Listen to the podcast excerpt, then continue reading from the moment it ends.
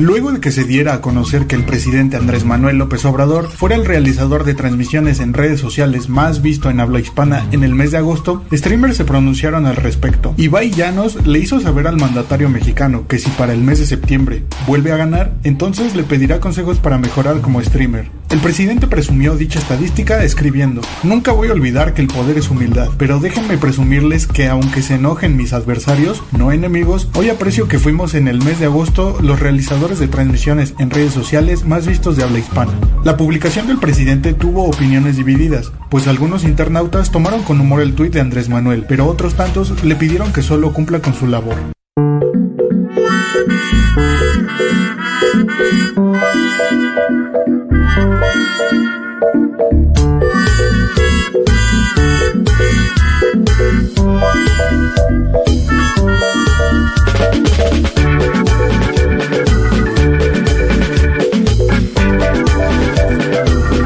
Cuentan de este señor Andrés Manuel López Obrador como el hombre de los stream charts? El streamer número uno. El streamer número uno. El, el- es- bueno, a ver, le están validando las mañaneras como Sí. stream. ¿Son stream las mañaneras Sí. o no? Para mí sí. Hay dudas. Yo hay algo que no, y lo digo con humildad porque no termino de entender el fenómeno de las mañaneras. Uno sabe que es un fenómeno. O le sea, va bien, digamos. Le da muy bien, fija los temas de la agenda y demás. Sí. Ahora, Vos como mexicano no es lo verías. un embole. O sea, el otro día lo vi por primera vez en vivo en Chile, a AMLO. Tuvo, mm, no sé, dos minutos y medio. Y me impacienté, es verdad que hacía frío. Pero no puedo explicar, no, no mm, sería incapaz de consumir a AMLO hablando durante cuánto, ¿cuánto habla? Tres horas. ¿Tres horas? No, no Me lo parece. entiendo. Millones de personas no piensan como vos. No, por eso digo, lo digo con humildad. es algo- Evidentemente hay algo que no estoy viendo.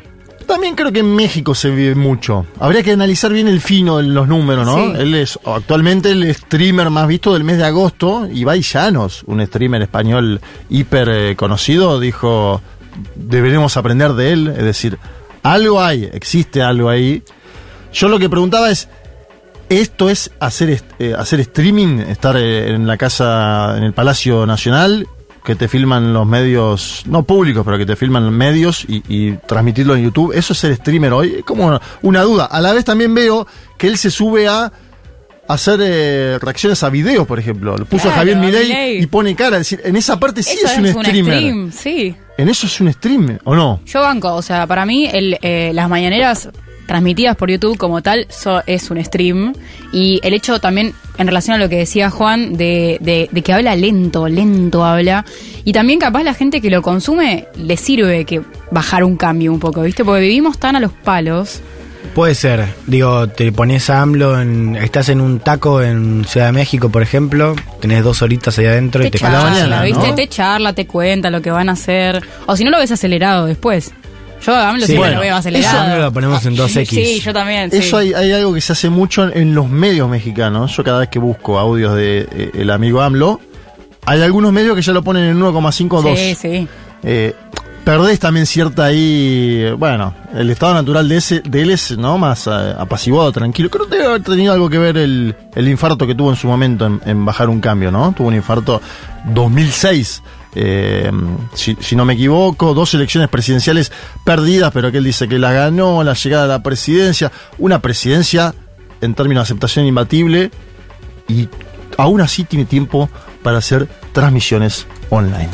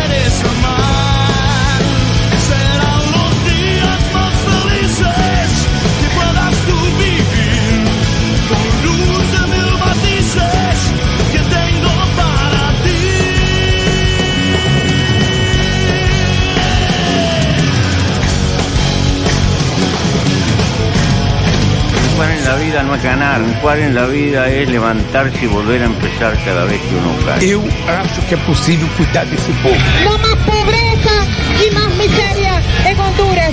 Hasta la victoria, siempre. Los voy a acusar con sus mamás, con sus papás, con sus abuelos. No olvidamos justicia, verdad, respeto. Seguimos.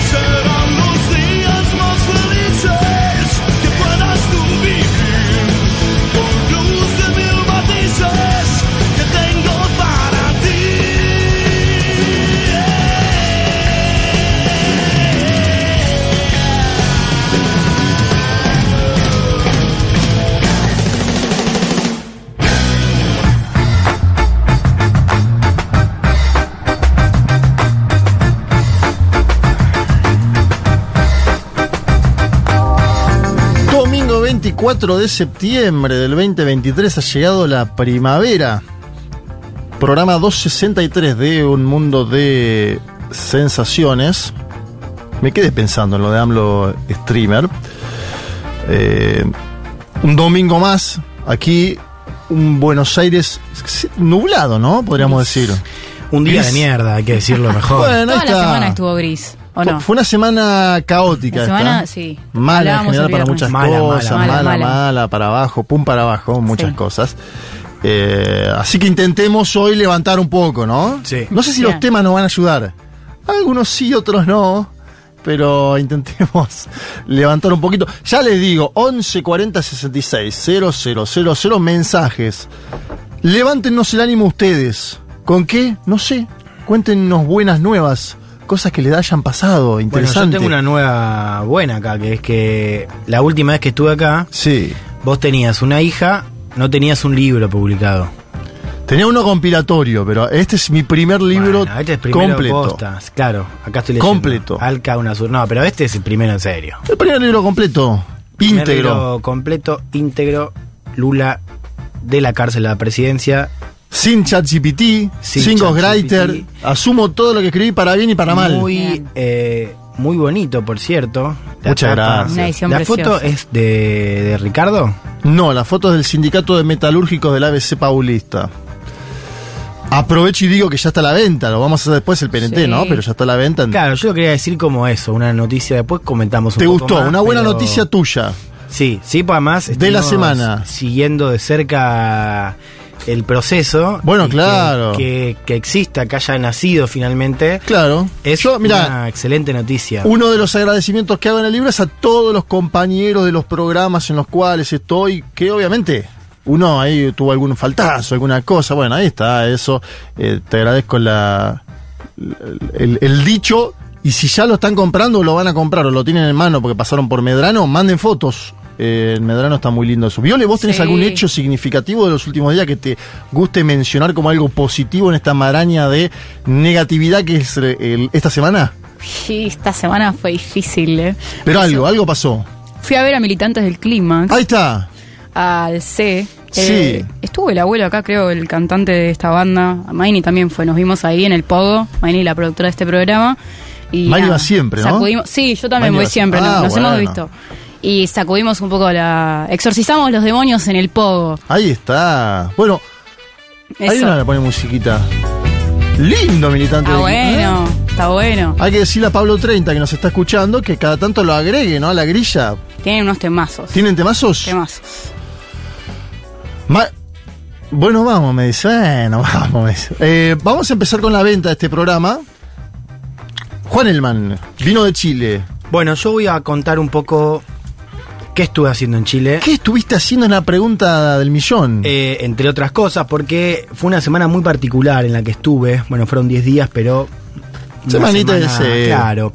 Particular porque tuvo el aniversario de los 50 años del golpe, que hemos contado acá hace ya un par de semanas, y las fiestas nacionales, que eh, son el 18, pero son empiezan antes, más allá, más, más cerca del 16. Son tres días de feriado. Leí mucho chileno que le costó volver al otro mucho, día. mucho ¿no? descontrol, se come, se bebe, se goza eh, durante varios días seguidos.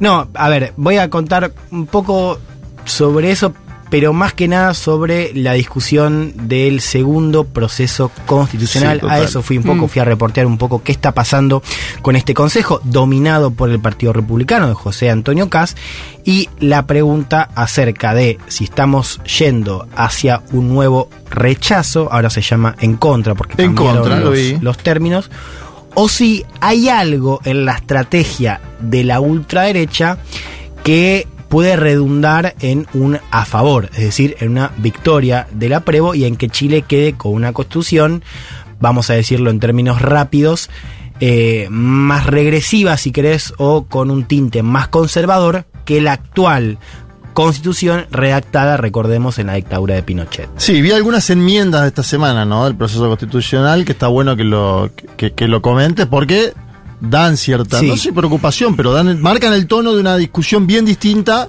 a la que pasó hace un año. Sí, vamos a, a contar un poco eso. Traigo voces que me encontré allá, esas entrevistas, digamos, que estuve haciendo por ahí, desde analistas, gente del Consejo, gente del Partido Republicano también, y eh, un guaso criollo chileno. Eh, en el marco de un rodeo, les voy a contar también un poco qué significa eso, eh, que es, eh, bueno, parte de, de también de los sentidos conservadores, si querés, que recorren Chile. Mira vos, los sentidos conservadores de Chile. Es un título de libro. Errejoniano me salió. Sí. Violeta Weber, ¿cómo estás? ¿Qué Weber. tal? Weber, yo le digo Weber porque es argentino, o sea, es en argentino. Lo- Weber. Weber. ¿Y te dicen Weber en algún lado? Sí, en todos lados, en la universidad sobre todo. Pero, Los profesores sí. dicen, mirá, es la hija de Max Weber. Sí, todo el tiempo es como. ¿Y alguna relación con Max Weber? No, pero todo, el- todo Vos el le decís basta del Sí. ese chiste, ¿no? Sí, sí, sí. ¿De qué nos vas a hablar hoy? Hoy nos vamos, eh, nos tomamos un avión lejos, en realidad dos aviones, uno para. China y uno para Rusia, sí, la verdad. que Bueno. sí. Eh, porque vamos a repasar un poco unos encuentros diplomáticos que hubo entre mandatarios. Eh, por un lado, Putin se juntó con Kim Jong-un, el, el mandatario de, de, eh, Corea del Norte. Y por otro lado, Xi Jinping estuvo con Bashar al-Assad, que eh, es el mandatario de Siria. Entonces, vamos a pensar qué implicancias tienen estas cumbres en términos de antiimperialismo en un contexto de. Bueno, se reunió la, UN la ONU, se reunió Sí. el G20 eh, hace unos días y eh, demás, demás espacios de diplomacia occidentales y estas cumbres empiezan como estas cumbres no, estos encuentros empiezan como a plantear, eh, bueno, otros, otras puntas de, de- de- de juego en la diplomacia internacional. Interesantísimo. Yo voy a hacer un, eh, un panorama que siempre está a cargo de Federico Vázquez, el conductor de este programa, que está en este momento en Bariloche con su familia. Le mandamos un saludo eh, a todos ellos que estén descansando. Siempre es bueno eh, descansar un poquito, ir al lugar donde de, de donde es Julia, iba a decir de donde uno es, pero bueno, es un lugar familiar para ellos, Claro. ¿no? También un lugar hermoso. Eh, siempre tenemos algunos oyentes de Bariloche que nos escuchan, así que también le mandamos un saludo adicional. En el panorama les voy a contar. Sigue hablando Mauro Cid, el ex asesor de Jair Mesías Bolsonaro, su ex decán, mejor dicho. Contó esta semana que Bolsonaro se juntó con miembros de las Fuerzas Armadas para intentar impedir la asunción de Lula da Silva. Esto lo contó esta semana, lo han filtrado los medios brasileños. Vamos a desmenuzar un poco las declaraciones de Mauro Cid. Y también vamos a hablar de un encuentro continental de la derecha latinoamericana en Buenos Aires. Y nos vamos a preguntar, ¿será Buenos Aires en caso de que gane o Javier Milei o Patricia la que la veo más difícil, pero cualquiera de los dos, ¿será una futura base de operaciones de la derecha continental? ¿O no? Bueno, vamos a desmenuzar un poco eso, vamos a hablar de quiénes vinieron, de qué diferencias hay con el armado eh, de, de Javier Milei, que por cierto no es este que se juntó acá, esto es algo que armó el expresidente Mauricio Macri, pero me parecía interesante desmenuzar un poco el discurso de eh, muchos expresidentes, ¿no? Una especie de grupo de pueblo invertido, podríamos decirlo. Y después les voy a hablar, más hacia el final de este programa, de los discursos latinoamericanos en la Asamblea General de la ONU 2023. Ustedes bien saben que se llevó adelante esta semana la Asamblea General Anual de la Organización de Naciones Unidas y que hubo declaraciones de Lula, de Petro, de Gabriel Boric, de la presidenta peruana Dina Boluarte, que hay algo en particular, sí, hay algo en particular que le sucedió en días previos en un encuentro de la Alianza del Pacífico, de Nayib Bukele, mandatario de El Salvador, y de Xiomara Castro de Celaya, la presidenta de Honduras. De todo eso les voy a contar. Y además tenemos una entrevista, no vamos a decir con quién todavía, yo soy muy bilardista en eso, cabulero, pero si todo sale bien vamos a hablar un poco de lo que está mm, sucediendo eh, en, entre Armenia y Azerbaiyán, ¿no? Ustedes bien saben que el martes hubo eh, bueno, el inicio de una campaña militar y un bombardeo sobre la ciudad de Stepanakert en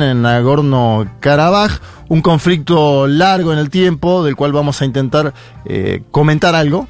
En, en este mismo programa a través de una entrevista telefónica, no desde el lugar de los hechos, pero bien desde eh, muy cerquita, ¿no? En primera Eh, persona. En primera persona, cerca, eh, es algo interesante para desmenuzar. Nos vamos a escuchar Morphin. Esta canción se llama Buena. Y con esto empezamos un mundo de sensaciones número 263.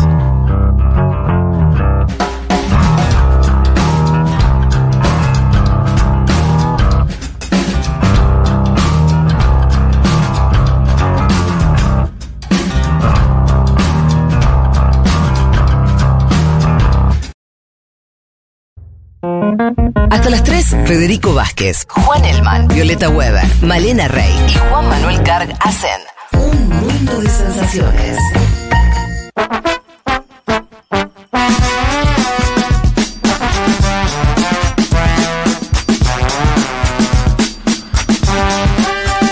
12.25, vamos a empezar ahora ya mismo con el panorama. Van llegando algunos mensajes. 1140 66 0000. Nos dicen qué fue lo bueno de la semana de ustedes. Ustedes bien saben que el día jueves de esta semana se conoció que el teniente coronel Mauro Cid, el ex ayudante de órdenes de Jair Mesías Bolsonaro, ex de campo, podríamos decirlo, declaró ante la Policía Federal, escuchen esto, que Bolsonaro sondeó a comandantes de las Fuerzas Armadas posterior a la elección que perdió con Lula da Silva en torno a un proyecto de decreto para anular las elecciones presidenciales de 2022. Ustedes se acuerdan que Lula gana por estrecho margen, punto y medio, dos puntos. Se producen movilizaciones callejeras fuertes, importantes del bolsonarismo al día siguiente. Eh, yo perdí mi vuelo de vuelta a Buenos Aires esa misma noche. Recordamos. Bueno. Eh, Leti Martínez tuvo problemas en viajar. eh, digo esto para nombrar a algunos colegas que estuvimos allí, pero que eh, esto fue lo perjudicó a toda la asociación, a toda la sociedad, digo, eh, brasilera. Fueron, fueron días muy inestables hasta que el miércoles habló Bolsonaro, ¿no? No, no dijo ganó Lula, le voy a entregar la banda, no le entregó la banda, viajó a los Estados Unidos de América. Mm. El ex decán Mauro Cid vendió joyas, que también está declarando en ese sentido. Bueno, de acuerdo a Cid, Bolsonaro solo habría obtenido apoyo de el entonces comandante de la Marina. ¿sí? Él le fue a ofrecer a las Fuerzas Armadas, al conjunto de las Fuerzas Armadas, un proyecto de emitir un decreto que vuelva a convocar nuevas elecciones y suspenda las anteriores, ¿no? En base a un presunto fraude, según él. Eh, bueno solo habría obtenido del almirante, apoyo del almirante Almin Garnier, que era comandante de la Marina. Es un encuentro que se hizo en el Palacio de la Alborada el día 24 de noviembre, está fechado. No obtuvo apoyo, de acuerdo a Mauro Cid, esto es algo que se está investigando en la justicia, del entonces comandante del ejército de Brasil, el general Marco Antonio Freire Gómez, que aparentemente le dijo a Bolsonaro, si vos seguís adelante con este plan yo te voy a detener, te voy a tener que detener, algo así como si- se te está yendo la mano. amigo. Cortala, sí. Cortala Pipo, ¿viste? el video de- hay un video de Maradona que le dice a Pipo Gorosito, cortala Pipo. Bueno, eh, el general Marco Antonio Freire Gómez le dijo, cortala Pipo a Jair Mesías Bolsonaro. Y de acuerdo al medio valor económico, el brigadier de la Fuerza Aérea, la tercera de las Fuerzas Armadas de Brasil, Carlos Batista, guardó silencio. Es decir, uno a favor, uno en contra y uno en silencio. Es decir, se quedó sin apoyo Bolsonaro, ¿no? Para hacer eso. Hay un problema adicional para Bolsonaro que es que han descubierto en un video, en un live que hizo el propio 30 de diciembre del año pasado, algún indicio eh, de prueba en ese sentido. Se le llama prueba insidiaria en Brasil, de acuerdo al Código Penal brasilero. Es cuando vos das cuenta de una situación que probablemente suceda o que querías que suceda, la dejas bien asentada. Bueno, esto va a servir como eh, testimonio en la causa. Este live de Jair Bolsonaro del 30 de diciembre lo escuchamos y lo traduzco después. A ver. Eu busquei, dentro das quatro linhas, dentro das leis, respeitando a Constituição, saída para isso aí. Se tinha uma alternativa para isso, se a gente podia questionar alguma coisa ou não questionar alguma coisa. Agora, muitas vezes, né, dentro até das quatro linhas, você tem que ter apoios. Alguns acham que é o pega a bica, assine, faça isso, faça aquilo. Está tudo resolvido. E repito, em nenhum momento fui procurado para fazer nada de errado, violentando, seja o que for. Eu entendo que eu fiz a minha parte. Estou fazendo até hoje a minha parte. Bueno, traduzco a quien entonces era presidente de Brasil, lo pongo en el marco 30 de diciembre, estaba todavía el tipo en funciones. Dice, yo busqué dentro de las cuatro líneas, dentro de las leyes, respetando la constitución, una salida para esto, dice Bolsonaro. Si había una alternativa, si se podía cuestionar alguna cosa o no cuestionar alguna cosa. Ahora, muchas veces, dentro de las cuatro líneas, uno tiene que tener apoyos, dice Bolsonaro. Algunos me dicen, tome la VIC y firme. Haga esto, haga aquello. Yo entiendo que hice mi parte, estoy haciendo hasta hoy mi parte, ¿no? Un Bolsonaro que da a entender que algunos le aconsejaban que firme un decreto, que suspenda. Que agarre la lapicera. Claro, exacto. La, la, lapicera, ¿no? El pedido tanto de la lapicera que se hizo en la, en la Argentina. Pero fíjense, ¿no? Como dice directamente, ahora muchas veces dentro de las cuatro líneas uno tiene que tener apoyo. Él siempre habla de las cuatro líneas como diciendo me manejé en el marco constitucional, pero si se confirma esto, que Mauro Cid anuncia en su delación premiada a la Policía eh, Federal de Brasil, estaríamos hablando de un Bolsonaro todavía más complicado en términos judiciales. Acuérdense bien ustedes que él ya enfrenta la causa por las joyas árabes, ¿no? Ujú, Joyas patrimonio público del Estado brasileño que se habría vendido en los Estados Unidos de América y que supuestamente era para él mismo.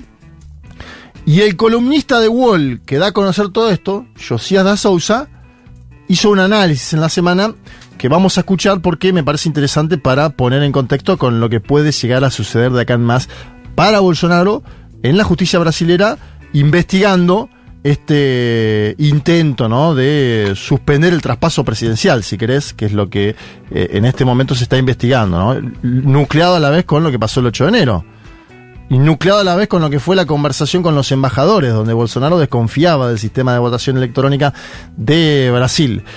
Escuchamos a este columnista de la cadena Wall de Brasil, Josías da Souza, que es quien comunica esta noticia, ¿no? A quien le llegó obviamente la información de parte de la Policía Federal.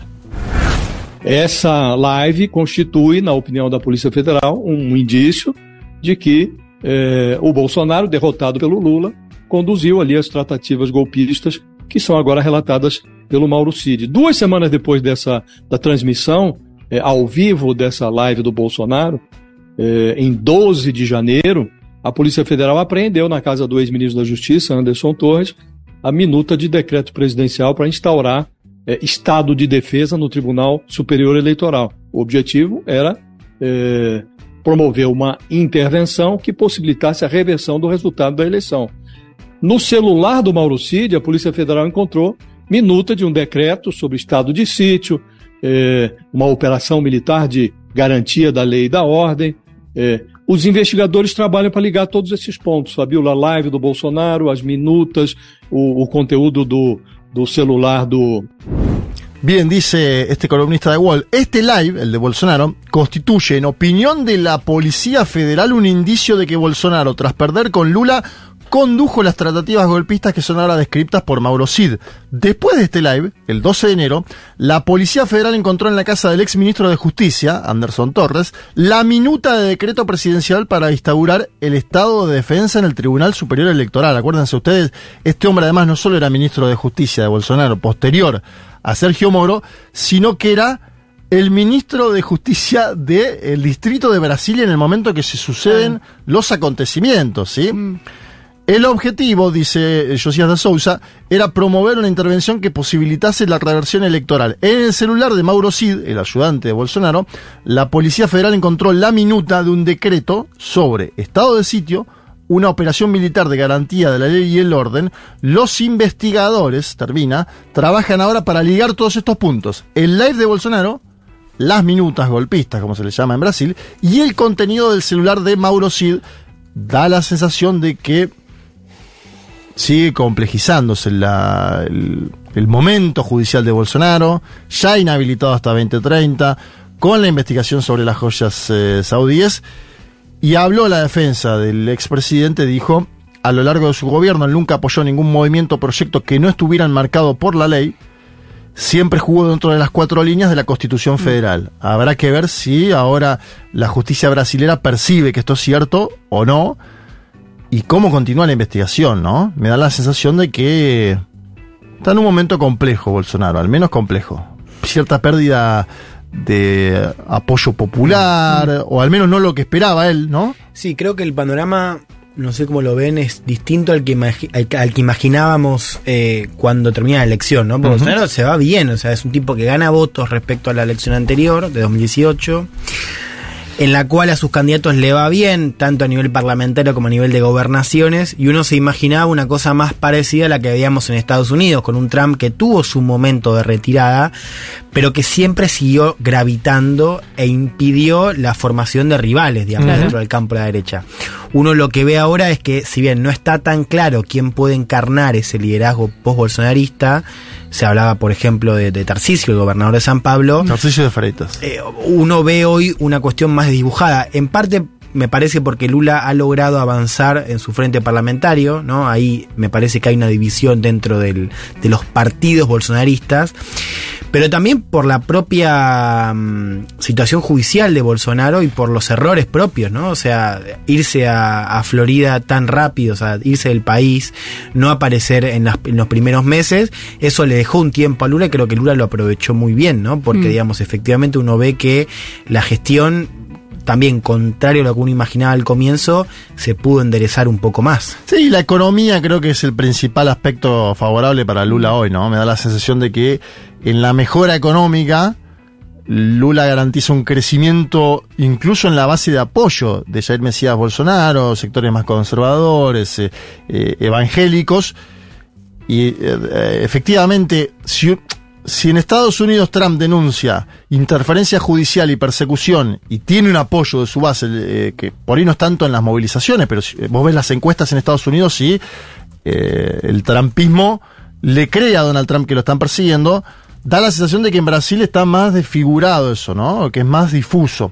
Aprovecho que mencionaste a Tarcisio de Freitas, el gobernador del estado de San Pablo, porque fue uno de los invitados a un encuentro que se hizo en la Argentina, y con esto vamos a la segunda noticia de este panorama. Mm, mm, Lo quería traer porque es algo que para mí es grueso. El segundo encuentro del Grupo Libertad y Democracia, fundado por el expresidente Mauricio Macri, donde estuvieron Sebastián Piñera, expresidente de Chile, Guillermo Lazo, que podríamos decir que es virtual expresidente de Ecuador, Sí, ¿no? Todavía claro. es presidente, pero. eh, Mario Abdo, Marito Abdo, expresidente de Paraguay. Y atención, tres candidatas a presidentas. Patricia Burrich, de la Argentina. María Corina Machado, de Venezuela, que está, de acuerdo al Tribunal Electoral venezolano, inhabilitada, pero ella sigue insistiendo en que va a competir en las primarias y que va a ser la candidata que doblegue, según ella, a Nicolás Maduro Moros. Y también Xochil Gálvez, ¿no? La candidata de la alianza, el Frente Amplio Mexicano, que es un Frente Amplio conservador, Sí, podríamos decirlo. anti-AMLO. Bueno, exacto. Eh, PRI, PAN y, y, y PRD. Ella viene del PAN, Xochil Gálvez. Bueno, participaron las tres. Primero vamos a escuchar a María Corina Machado, que sigue diciendo que va a competir el 22 de octubre y que va a doblegar a, a- a Nicolás Maduro Moro. Escuchemos a María Corina Machado en este segundo encuentro del grupo Libertad y Democracia. y porque hemos confiado en nuestras fuerzas y las fuerzas de nuestras ideas. Por eso hoy más que nunca creemos que Venezuela es un gran ejemplo de cómo se desmonta y se vence esa narrativa por más plata y medios que tengan. Y cómo con organización, con ciudadanía, con confianza y con aliados como ustedes, apoyándonos unos a otros, al final la libertad va a vencer. Esto lo vamos a demostrar el 22 de octubre donde como decimos los venezolanos se va a ratificar que estos son los valores que nos unen y que vamos a ganar de calle, como decimos aquí. Contamos con ustedes.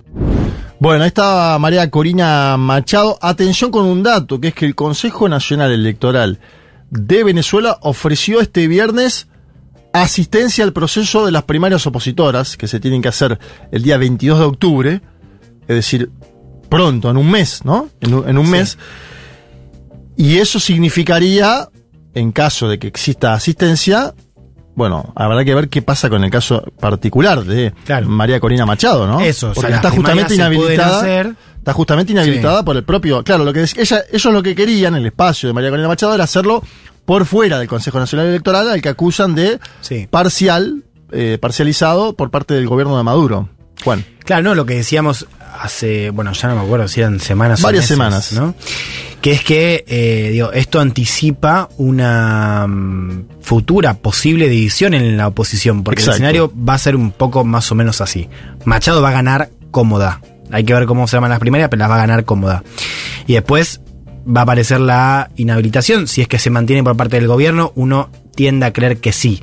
Entonces, de vuelta, va a haber una parte de la oposición, seguramente la de Corina Machado, que diga, bueno, no vamos a participar, vamos a abstenernos, vamos a jugar a la abstención o al voto en blanco, o lo que sea, y una parte de la oposición que va a decir, me imagino, pienso en alguien tipo Capriles, va a decir, no, justamente, hicimos todo este recorrido para ir a elecciones y ganarles. Que vos no estés no significa que otros le podamos ganar. Entonces uno ve de vuelta un escenario de división. Hay un nombre que está apareciendo mucho que es el gobernador del Zulia, Manuel Rosales, un hombre que supo enfrentar a Hugo Chávez Frías en eh, elecciones presidenciales y asoma también como una cabeza de la oposición que despega en estos últimos días y semanas, ¿sí? Lo pongo en consideración porque hay muchos actores, vos bien nombraste a Capriles, Capriles tuvo una actuación eh, muy pareja contra Nicolás Maduro, eh, muy muy pareja tras la muerte de Hugo Chávez, había perdido abultadamente con Chávez, pero pocos meses después, cuando muere Chávez, va contra Maduro y queda muy cerca en el escenario electoral. Después,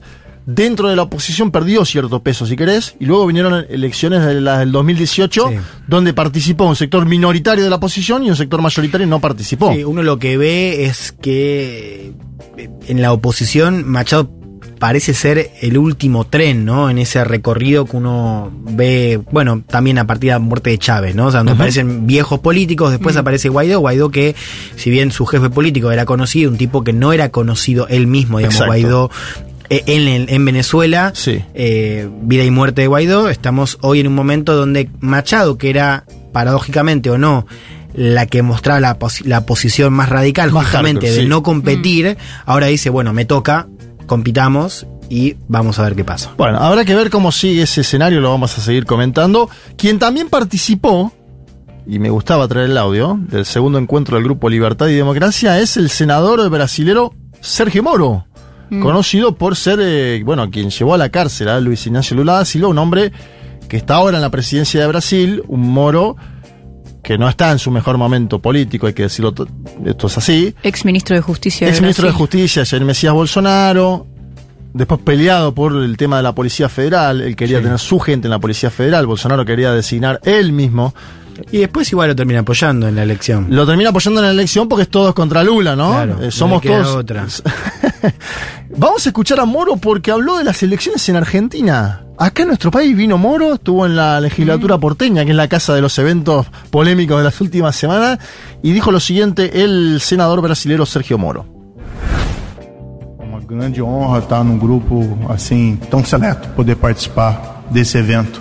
Segunda vez que eu tive a oportunidade de estar aqui na Argentina, falando nesse momento tão especial, que não sabemos exatamente o que vai acontecer nas eleições em outubro, mas sabemos que se vai o kirchnerismo, né, que fez tão mal para esse país e dar uma oportunidade para esse país poder retomar aí o seu caminho. Bueno, dice Sergio Moro, es un gran honor estar en un grupo así, tan selecto, y poder participar de este evento. Me acuerdo cuando Lula en los mano a mano judiciales le decía, vos te vas a dedicar a la política, vos estás haciendo esto porque te vas a dedicar a la política. Queda claro, ¿no? Que sucedió. Segunda vez que tengo la oportunidad de estar acá en Argentina, dice Moro, hablando en este momento tan especial. No sabemos exactamente qué es lo que va a pasar en las elecciones de octubre, dice. Pero sabemos que se va el kirchnerismo, que le hizo tan mal a este país, dice Moro y darle una oportunidad a este país para volver a su camino. Bueno, ahí estábamos, en una, si querés, interferencia electoral, una opinión sobre lo que sucede en nuestro país. Habló también Sebastián Piñera y deslizó algo que tiene que ver con Javier Milei. Ahora escuchemos a Piñera. Y muchas veces hemos permitido que el desprestigio llegue a tal nivel en la política que se quede en un, en un claustro que algunos llaman castas, pero que en realidad en cierta forma hay que ver cuál es la responsabilidad nuestra. Nosotros muchas veces tenemos la ten- tensión o la tentación de echar la culpa de todo a los demás como el cojo al empedrado. Muchos de los problemas de América Latina es responsabilidad nuestra. Bueno, a- en parte se hace cargo, dice, muchos de los problemas de América Sí. Latina tenemos que ver nosotros. Y hemos permitido que se queden claustros que algunos llaman castas, ¿no? Da la sensación de que Piñera en la Argentina escucha algo de lo que sucede en Sí. la elección paso. Y también está hablando de Chile, Juan, a su forma, ¿no? Mira, dos apuntes sobre Sí. eso. Primero, estuve la semana pasada con un eh, una persona, miembro fundador del Partido Republicano de Cast en Chile. Me decía algo sobre la elección de segunda vuelta que me pareció muy interesante. Recordemos la elección en la que pierde Cast con Boric. Y uno, claro, siguió la elección y, y veía cómo eh, uno, uno pensaba que Cast sufre mucho con la cuestión de Pinochet, digamos, ¿no? La campaña por parte de Boric de la izquierda de asociar la figura de Cast con la de Pinochet, bueno, por la- la- el apoyo de, de, de Cast al plebiscito, ¿no? Por el sí, en el 88. Y fin. declaraciones públicas, además. Bueno, me comentó este chico una lectura que está sucediendo en el partido que es que para ellos el error de segunda vuelta no fue tanto la cuestión de Pinochet, sino la asociación de Cast con Piñera. Es decir, la cantidad de personas del grupo de Piñera, digamos, la ministra de Salud, por ejemplo, la, por ejemplo, alcaldesa de Providencia, Evelyn Matei, que salió a hacer campaña con Sí. Cast. Recuerdan que en esa segunda vuelta Cast recibe el apoyo de toda la centro derecha. Bueno, Claro, para claro. ellos el error Fue piantavoto. Claro, o sea, fue más piantavotos la asociación con Piñera, que ya venía muy golpeado, que con eh, Pinochet. Y esto es importante no solamente por la lectura de lo que pasó, sino más bien por el futuro de la derecha ahora en Chile, porque ellos están cada vez más convencidos que cuanto más lejos estén del aparato de centro derecha en el cual Piñera sigue teniendo o volvió a tener gravitación, bueno, que ese es el camino para eh, esta próxima elección. Muy interesante para pensar Argentina también, ¿no? Y que hará Javier Milei eh, en caso Sí. de acceder a un balotaje con Sergio Tomás Massa, con el apoyo de Mauricio Macri. Si lo saca y dice, vamos, vengan todos los macristas, hagan campaña por mí, porque puede ser un ancla también eso. Sí, no, y lo segundo sobre Piñera, importante también, que es que le hicieron una entrevista en Radio Mitre, eh, Feynman se la hizo esta semana en el marco de, de esta cumbre, y Piñera habló sobre el estallido y dijo fue un golpe de Estado no tradicional. Sí, lo vi. Eh, es importante esto porque es la primera vez que Piñera, él había hablado de fuerzas extranjeras, pero es la primera vez que él utiliza esta forma de golpe, Golpe de de Estado. Estado. Y un dato no menor, que es que lo hace dos semanas después de eh, el, gol- el aniversario del golpe de Estado en Chile. Claro. ¿no? Tremendo. Vamos a escuchar por último también en La Nación Más, entrevistado por Feynman, que parece que estuvo trabajando bastante en la semana, a Iván Duque, el expresidente de Colombia, uribista él, que explicaba un poco qué busca este grupo, ¿no? Que se, que se opone al grupo de Puebla, al Foro de San Pablo, qué busca este encuentro de las derechas continentales. Nosotros no nacimos como grupo solamente para enfrentar ideas que le hacen daño a América Latina. Nosotros somos es un grupo propositivo, que estamos pensando no solamente en la defensa de la libertad, la democracia, sino en la promoción de nuevos liderazgos.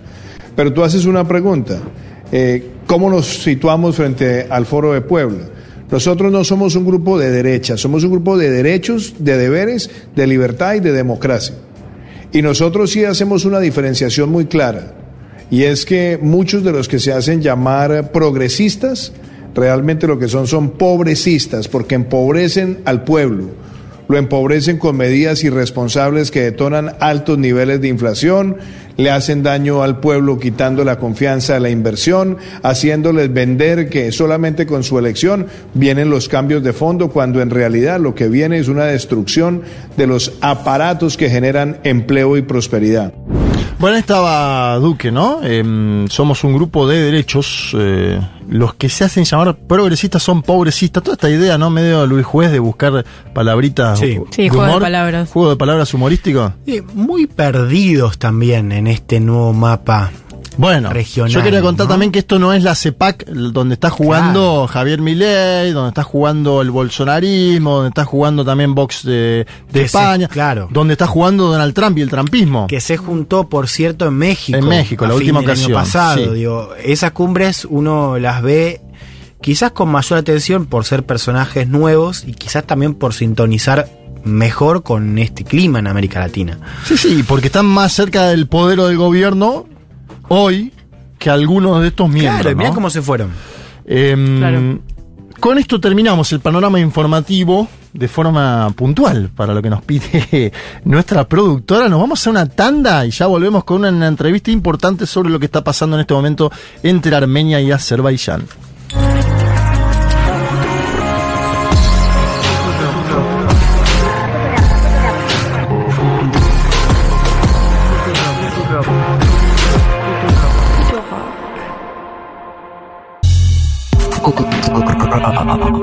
Conquistando territorios. Conquistando territorios.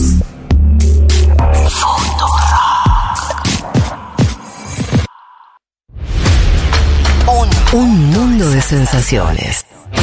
El programa que los oyentes piden en verano cuando ocurren intentos de golpe de Estado, tragedias y guerras, pero que recién arranca en marzo. Federico Vázquez, Juan Elma, Juan Manuel Carr, con Violeta Weber y Malena Rey. Futurock FM.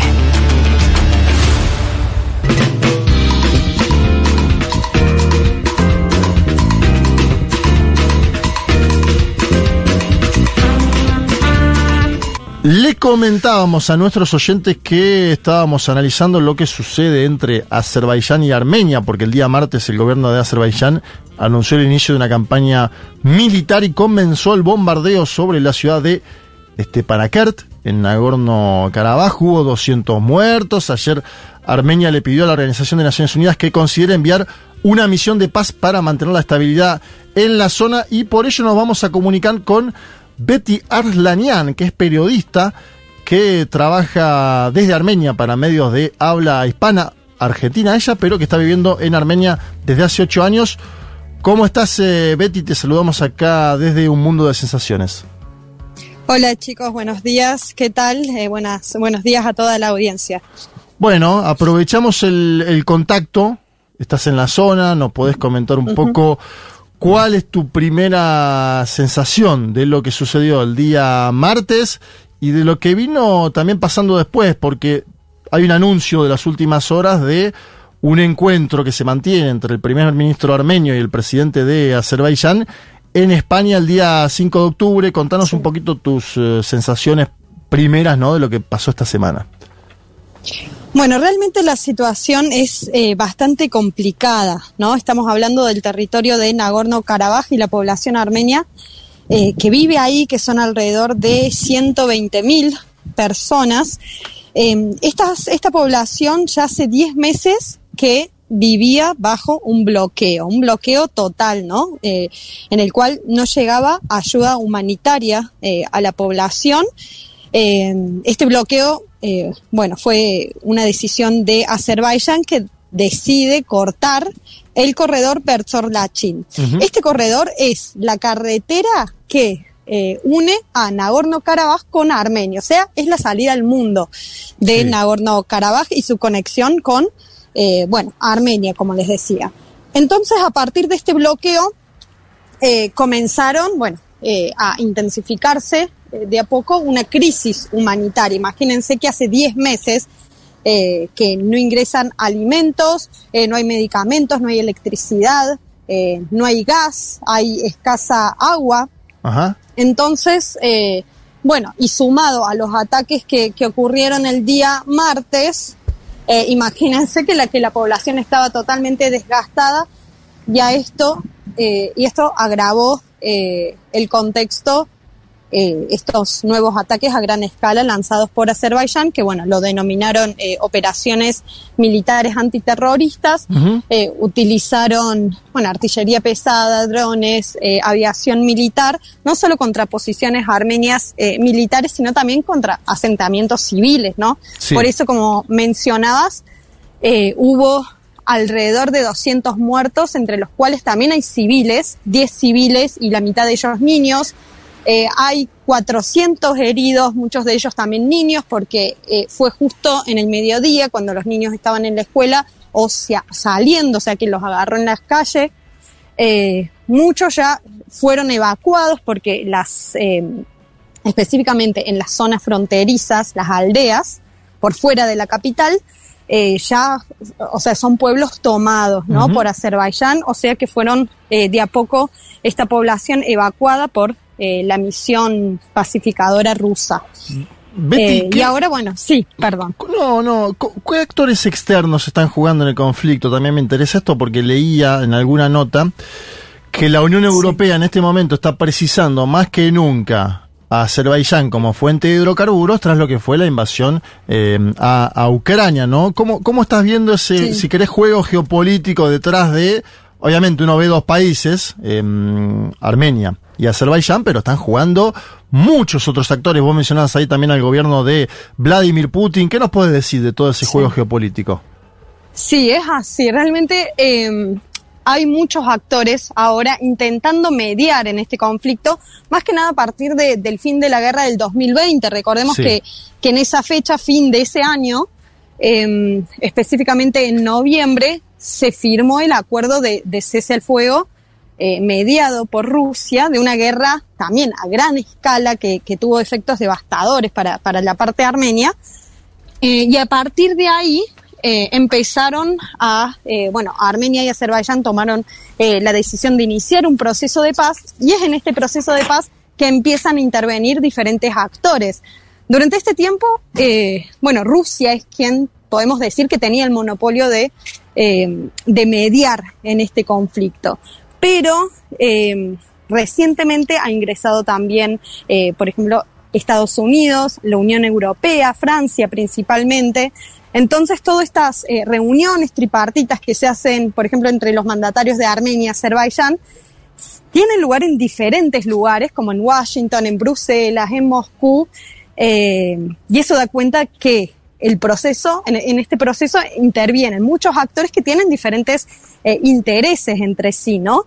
Eh, y dispares, ¿no? Porque por un lado estamos hablando de Occidente y por el otro de Rusia también, como mediadores. Para las y los oyentes estamos hablando con Betty Arlanian, periodista, trabaja desde hace ocho años en Armenia para medios de habla hispana. Leía también algo, y ahora abro a los compañeros en la mesa, que hay protestas en Armenia contra la pasividad del gobierno en torno a esta situación, ¿no? ¿Cómo viste Sí. eso? Si existe o no. Sí, sí, eh, justo en este momento estoy en una de las eh, protestas que estaba convocada eh, hoy. Realmente es muy grande el descontento de los ciudadanos armenios frente a la política que está llevando a cabo el primer ministro, Nicole Pashinyan, en torno a su actitud frente a Nagorno-Karabaj, a su pasividad, porque tengamos en cuenta que en estos últimos ataques eh, del martes, que duró aproximadamente 24 horas de, ataques constantes, Armenia no interfirió, ¿no? Eh. Bueno, el primer ministro había dicho que eh, Azerbaiyán pretende o lleva adelante una provocación para que Armenia intervenga y Armenia, el gobierno de Armenia tomó la decisión de no intervenir.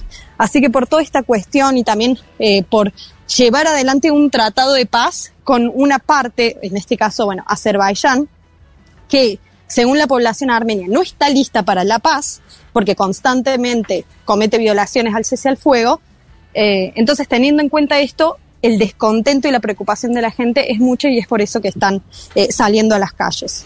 Hola Betty, ¿cómo estás? Te saluda Violeta. Te quería consultar eh, porque escuchaba eh, lo que comentabas en relación al pedido de una misión de paz de las Naciones Unidas y me preguntaba si este pedido viene de, de dónde viene, digamos, si viene de la sociedad civil o si hay eh, organización dentro de, de la población de este, de este territorio que está en disputa eh, y, y quiénes son como los actores más bien locales que, que, que juegan en este conflicto.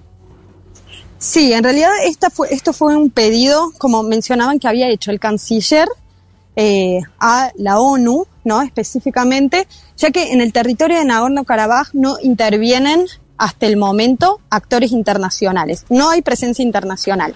Solamente podemos considerar a la Cruz Roja como la única organización, pero en este caso humanitaria, eh, que tiene permitido el acceso y es por medio de esta organización que ingresa la, la ayuda humanitaria.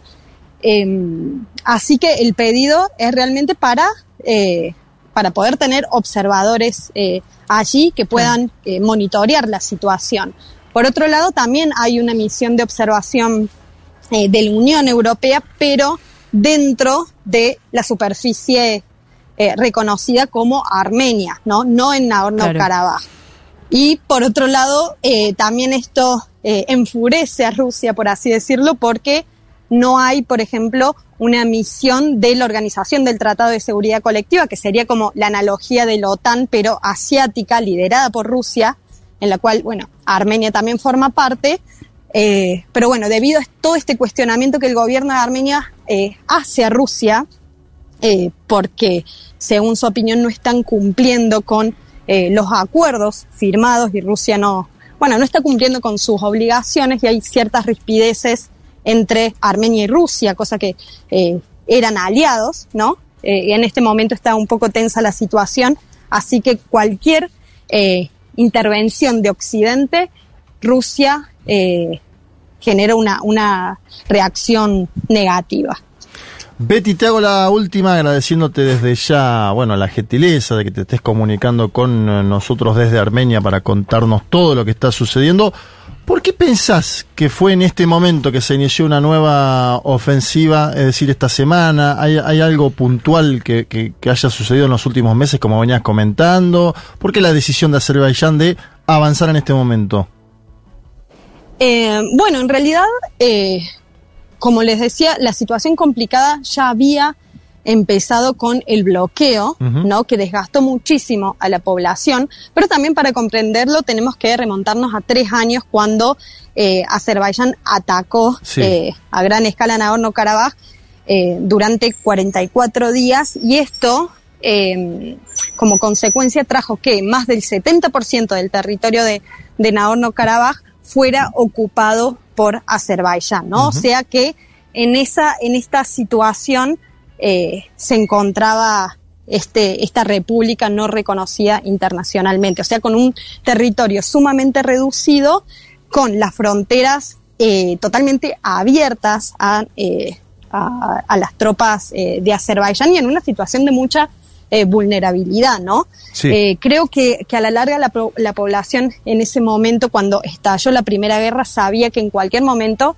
eh, Azerbaiyán, siguiendo una política expansionista, iba a ir por todo el territorio de, de Nagorno-Karabaj, ¿no? Betty, Pero te- la- el, Sí.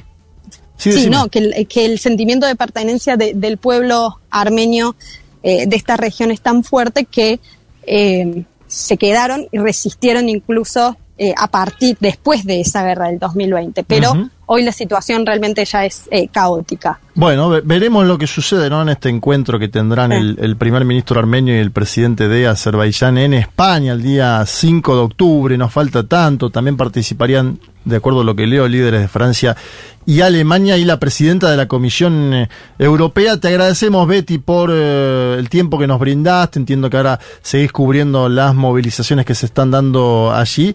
Eh, muchas gracias por eh, esta conversación telefónica con un mundo de sensaciones. Un placer. Gracias. Nos vamos escuchando a Ilya Kuriaki, ¿les parece? Vale. Vamos. Expedición al Clama Jama. Si vuelven en los 90 que vuelva Ilya Kuriaki, creo que Ilya Kuriaki sigue tocando, ¿no? Sí, sí. Bueno, por eso. Ahí está.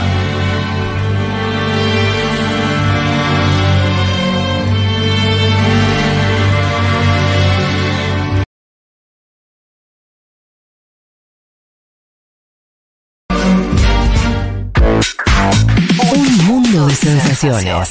Un programa que habla de un montón de países que no son campeones de fútbol. Futurock FM.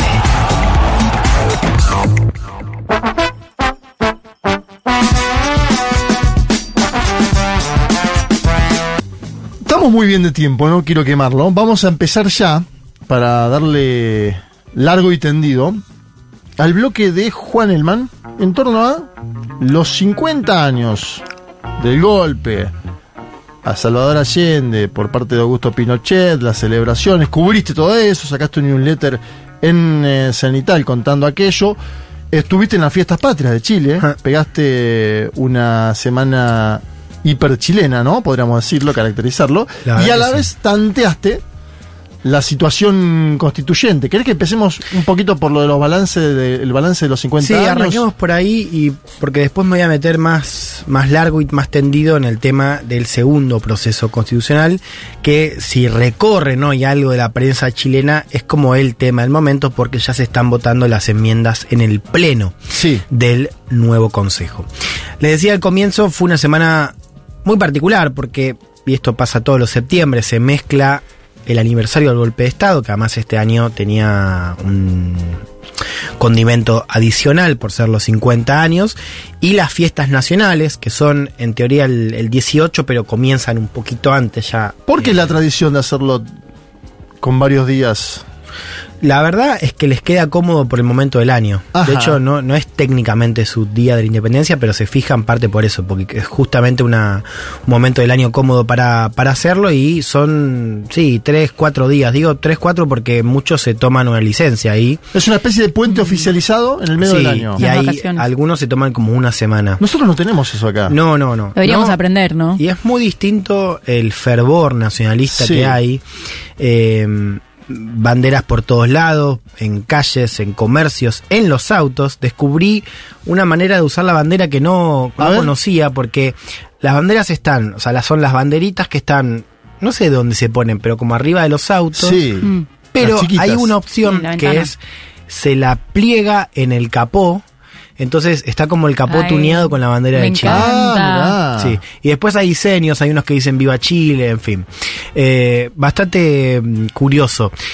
Ahí hay todo un tema porque ustedes saben que hay como una suerte de disputa entre los que ponen la bandera antes del 11, lo cual simboliza un cierto apoyo al golpe de Estado, Ah. y los que la ponen después del 11, que Ah, vendrían a condenar eso. un poco más. Entonces, es un momento del año en el cual si vos te mudas a un nuevo departamento, podés divisar cuáles de tus vecinos tienen una postura más favorable al golpe del 73 y cuáles son más eh, opositores, si querés, Sí. al, al golpe. Bueno, esto es parte del folclore del 18. Eh, comentamos ya hace dos semanas la tensión que hubo en torno a la celebración, o mejor dicho, a la conmemoración de este año, que es más bien triste, lo es porque hay una marcha siempre el domingo previo, que justo en esta semana cayó un día antes, el 10, conocida como la romería, donde eh, se marcha desde la moneda hasta el cementerio, Recoleta, donde está eh, enterrado Allende, siempre termina mal, este año volvió ¿Es la a primera vez que participó un presidente en esa marcha?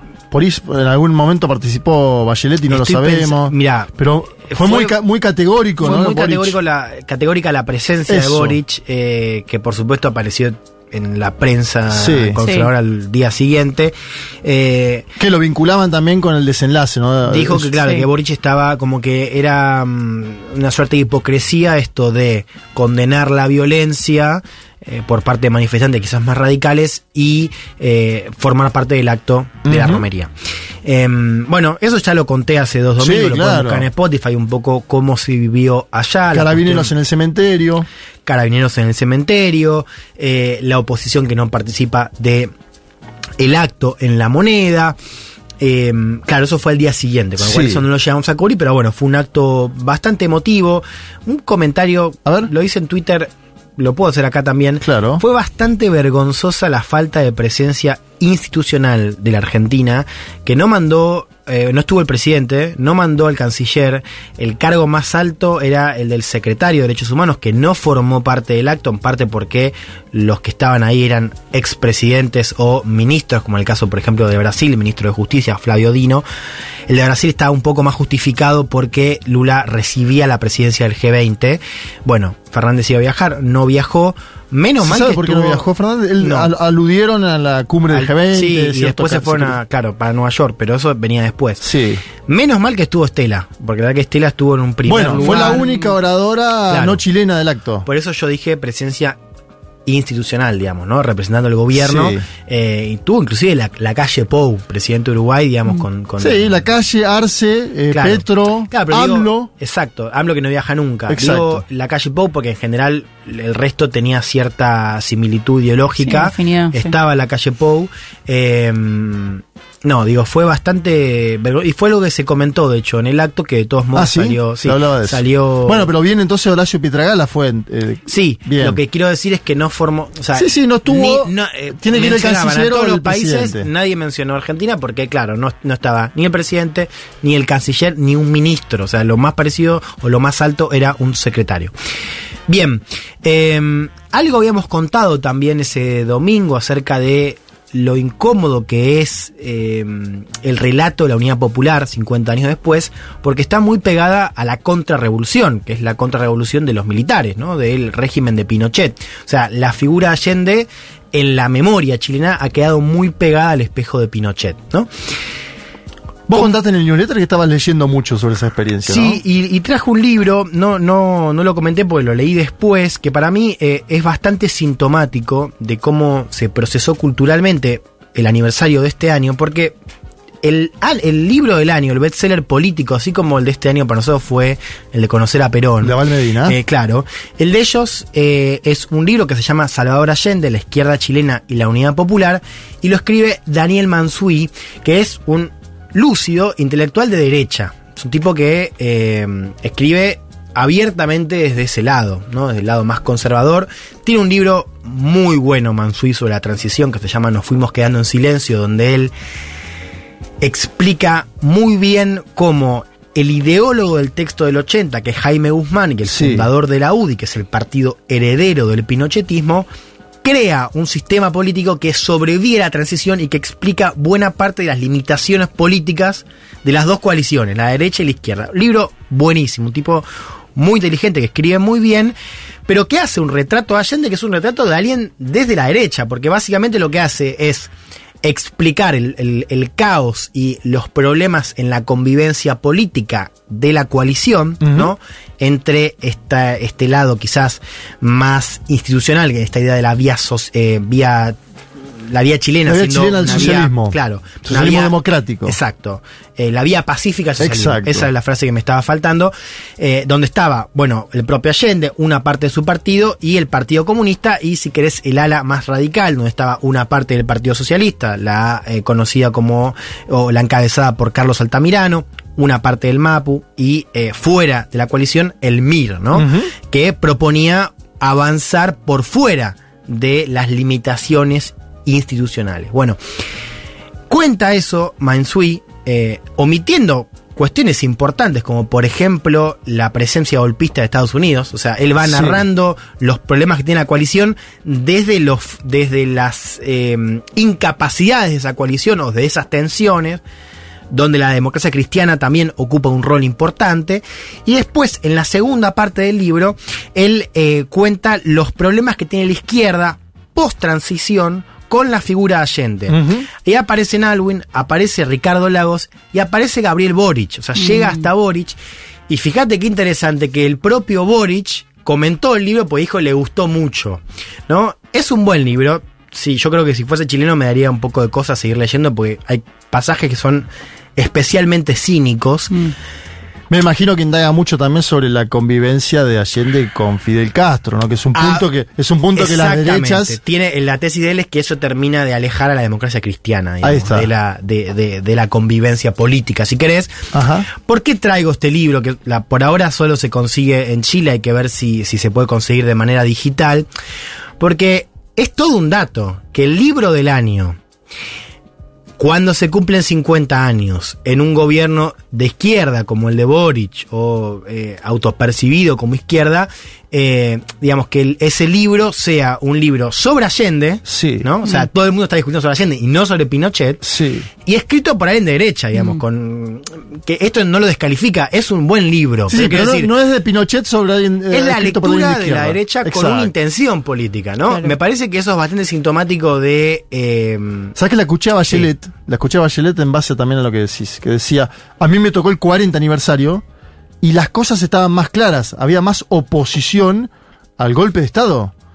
Bachelet comentando, obviamente, lo que fue la firma de los presidentes, eh, una declaración que firmaron los expresidentes. Sí.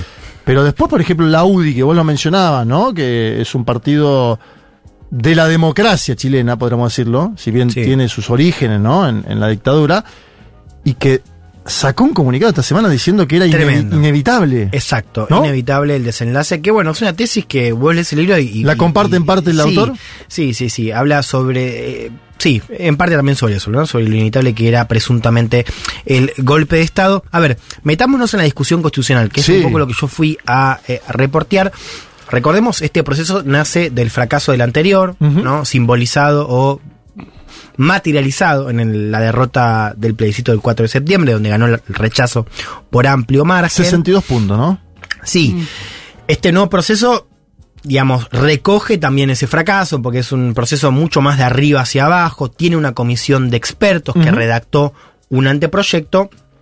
Y después es un consejo mucho más acotado, un tercio de lo que era anterior, 50 miembros, quienes trabajan sobre eh, la nueva propuesta. Con mayoría de. Eso, claro, lo, de lo hemos contado acá, hubo una elección eh, este año y en mayo y ganó de manera abrumadora el Partido Republicano de José Antonio Cast, que tiene mayoría y que si se ponen de acuerdo con una parte de la centro derecha, tienen no solamente el poder de veto, sino los números para impulsar y aprobar sus enmiendas al anteproyecto.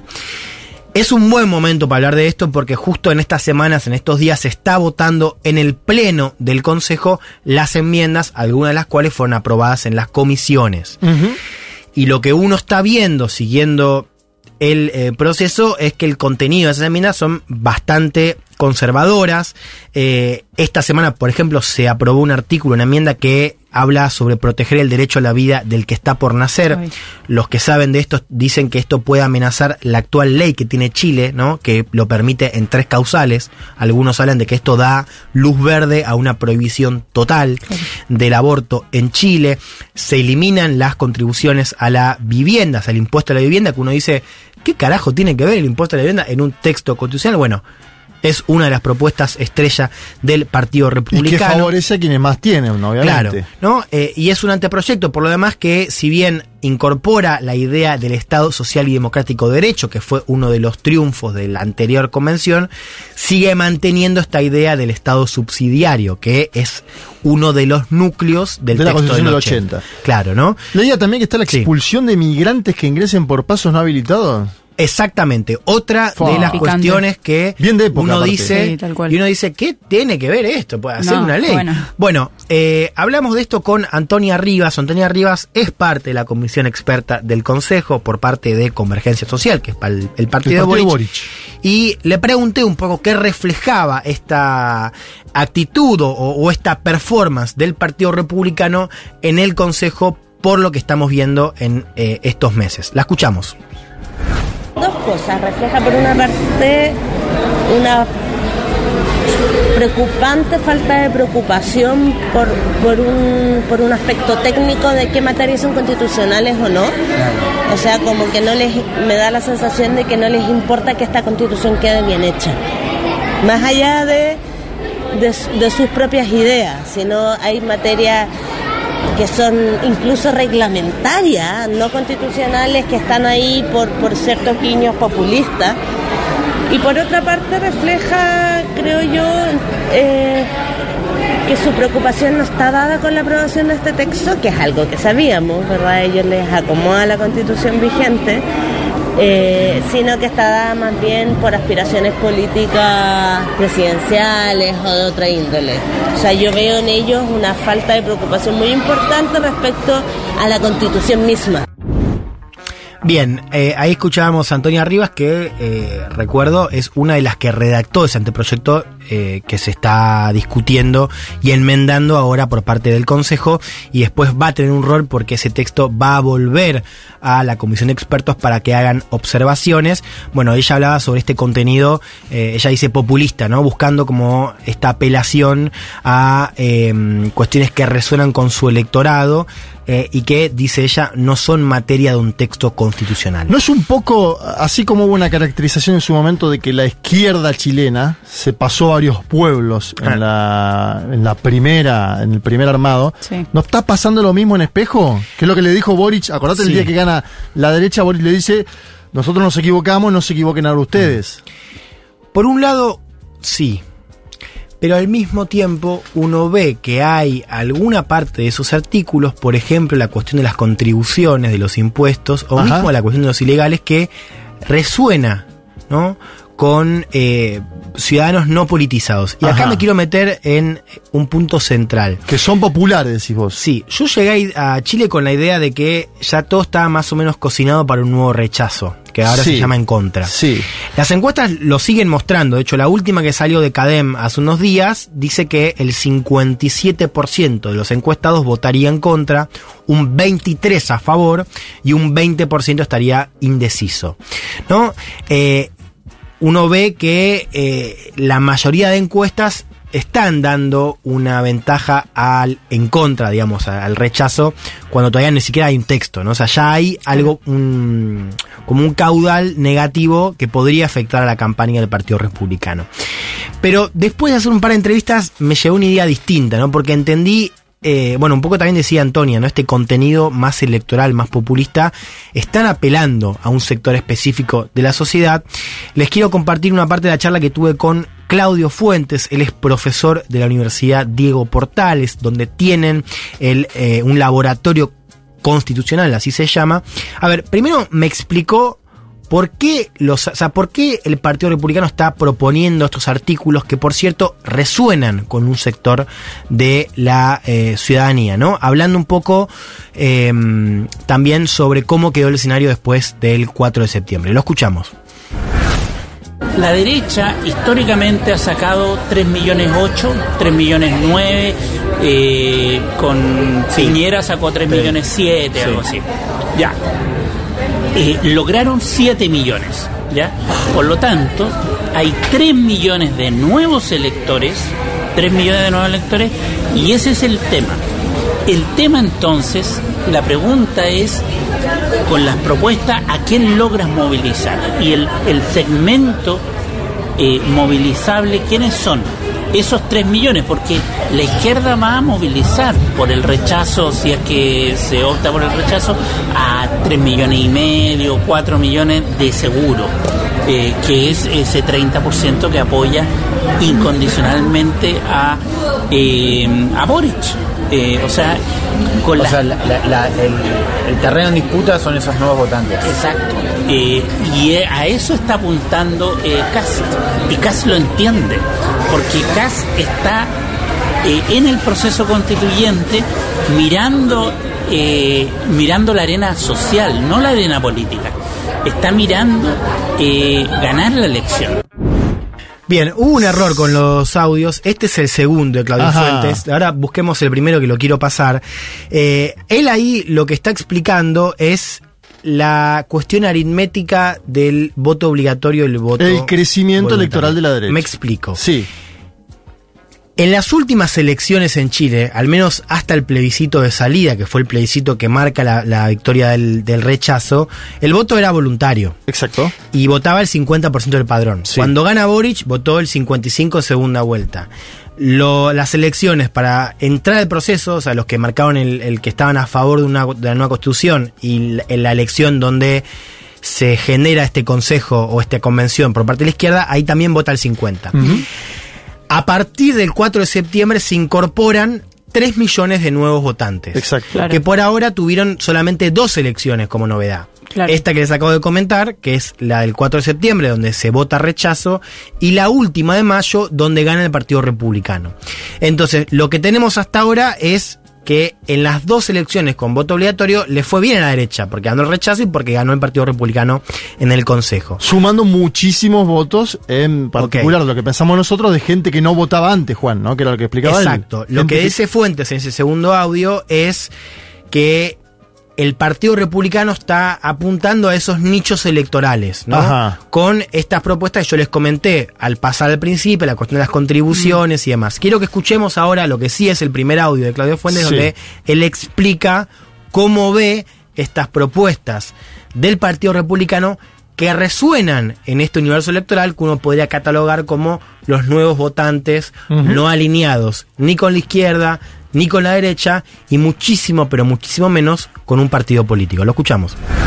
Que hacen es identificar ciertos temas que a la opinión pública le hacen sentido, eh, reducir parlamentarios, a la gente le hace muchísimo sentido, eh, no, la gente no se preocupa de ver quién gana con eso, obviamente ganan los republicanos, el partido dominante va a ganar con menor eh, cantidad de asientos, pero le hace sentido porque es antipolítica, le hace sentido el tener eh, la propiedad sobre las pensiones, eh, aunque uno sabe, así como un economista te diría, esta es una receta para beneficiar a los más ricos, eh, porque solo los que pueden ahorrar pueden tener una buena pensión y chao. Eh, pero a la gente le hace mucho sentido eso hoy día. Le hace sentido no pagar las contribuciones, las contribuciones de la, de la propiedad. Eh, eh, esa es la oferta que poner en la Constitución el no pago de las contribuciones de propiedad. Un impuesto. Es un impuesto a la propiedad, a la vivienda. Sí, que ahora, ese impuesto, por ejemplo, hoy día lo paga el 12,8% de los chilenos, que están ubicados en los sectores más altos. Sin embargo, a la gente, a la ciudadanía que aspira a tener una casa, le hace sentido. Dice, yo, ¿por qué voy a pagar un impuesto al Estado? Entonces lo apoya. Eh, y hemos, nosotros estamos haciendo un monitoreo de encuesta y eh, la gente entonces eh, está apoyando eso. Bien, eso último, él decía, cuando vos medís el apoyo a estas enmiendas particulares, el apoyo es muy alto. Con, con lo cual, digo, vos ves tendencias generales hacia una- un, un rechazo, pero estas enmiendas por separado tienen bastante apoyo popular. La la- duda, sí. tengo una duda ahí sobre eso, porque hay que ir a militar una campaña, ¿no? Y me imagino que, si bien tienen apoyo populares estas enmiendas que vos vinculas con un, no sé si posible triunfo del acepto sería, ¿no? Si el otro se en contra, o a favor, mejor dicho. Del a favor, alguien va a tener que ir a hacer esa campaña, la va a tener que dirigir, o, o- no creo que Cast ponga la cara, o sí, porque también es. Pon- Ponerla es lo que lo mismo que tuvo Boric en su en su momento, ¿no? Sí, es Que una se muy sumaba, buena, no se sumaba. Una muy buena pregunta porque el rechazo en 2022 gana con eh, no Cast, no Piñera eh, y ninguno de su universo derecha siendo las caras de la, de la campaña. Exacto. Las caras era la centro izquierda. O sea, los amarillos. Los amarillos por Chile. Un grupo que no tiene ningún tipo de peso social, pero sí tiene mucho peso mediático, ¿no? Como una centro izquierda. Ahora conformaron el partido, ¿no? Sí, pero ahora se le fueron un montón de militares. Esa es como la noticia de los últimos días. Bien, eh, bueno, solamente para, para que entiendan lo que él decía al principio acerca de cómo quieren bajar el número de parlamentarios, eso lo favorece electoralmente al Partido Republicano, pero a la gente le hace sentido justamente por la antipolítica. ¿No? Muy similar a lo que plantea Bukele en El Salvador Claro. en este momento, ¿no? Pero además que, exacto, ¿qué está haciendo también o, o cómo uno puede imaginar esa campaña? Bueno, van a intentar como despedazar esas- esos artículos y meterlos, por ejemplo, en TikTok. O sea, esta idea de los ilegales que decías vos, esto de las contribuciones, ¿no? Eh, apuntando a esos nichos electorales. Ellos ya saben que tienen a la derecha, que son Sí. 3 millones, 4 millones con suerte, pero eh, ganarían si logran movilizar a ese electorado que eh, entra con el voto obligatorio. Ahí tenemos un, tema, yo les quería contar, eh, bueno, les conté antes en el bloque, en el panorama, yo me junté con, con alguien del Partido Republicano, me pidió no, no nombrarlo, es, un asesor también del Consejo, por eso no podía hablar eh, on the record, y me dijo, mira, primero me, me confirmó que ellos están jugando a la Prevo. Esto lo digo porque hay gente del mundo de la izquierda que no sabe a qué está jugando el Partido Republicano. En parte por el tenor de, de- de estas enmiendas, ¿no? Porque dicen, che, estos están haciendo una cosa demasiado conservadora Sí. y es muy difícil que la ciudadanía apruebe una cosa así. Bien, ellos me confirmaron que, que efectivamente están jugando a la Prevo y me dijo, mira, si no me crees, mirá las redes de Cast. Que Cast está todas las semanas comunicando las cosas que se aprueban y ya pensando en una campaña eh, del plebiscito. ¿Qué es lo que no hizo la izquierda en su momento? La izquierda empieza la campaña cuando el texto está listo, no la empieza antes. Lo que uno está viendo en las redes de CAS es que esa, esa batalla comunicacional está comenzando de antemano. Y él me dice, mira, hay tres cosas que pueden signar que el texto gane, o sea, que nosotros ganemos, que la ultraderecha gane el plebiscito de diciembre. Primero, que el texto tenga olor a sentido común. Así Ajá. me lo dijo textual, que es un poco lo que decía Claudio Claro, Fuentes. sí. Estas enmiendas que tengan, que resuenen, o por la antipolítica, o por el tema de los impuestos, o por el tema de los ilegales deportados. Mm. Lo segundo, que la gente opine. Dice, no me importa si a favor o en contra. Que la gente se posicione en redes sociales y en su fuero interno sobre el texto. Que haya interacción. Pues eh, si no hay interacción, cagamos. Sí, porque se moviliza menos la población, además. El texto de 2022 tuvo mucha movilización. O sea, la verdad que de- Sí, es verdad. después hay una, una campaña de fake news tremenda. Pero ellos con su aparato comercial dicen, no, nosotros nos sirve que la gente opine, que el tema esté presente. Y lo tercero, y me dijo, esto es lo crucial, la posición del gobierno. Y esto lo confirmé tanto por la derecha como por la izquierda. Nadie sabe a esta altura cómo va a jugar el gobierno. Ni ellos. Ellos no saben si van a jugar a un rechazo en silencio. Sí. O sea, sin aparecer. Si se van a volcar hacia un rechazo, bueno, hacia un en contra, como se, se- se va a llamar ahora la opción de rechazo. O si de pronto van a sorprender y jugar por el apruebo.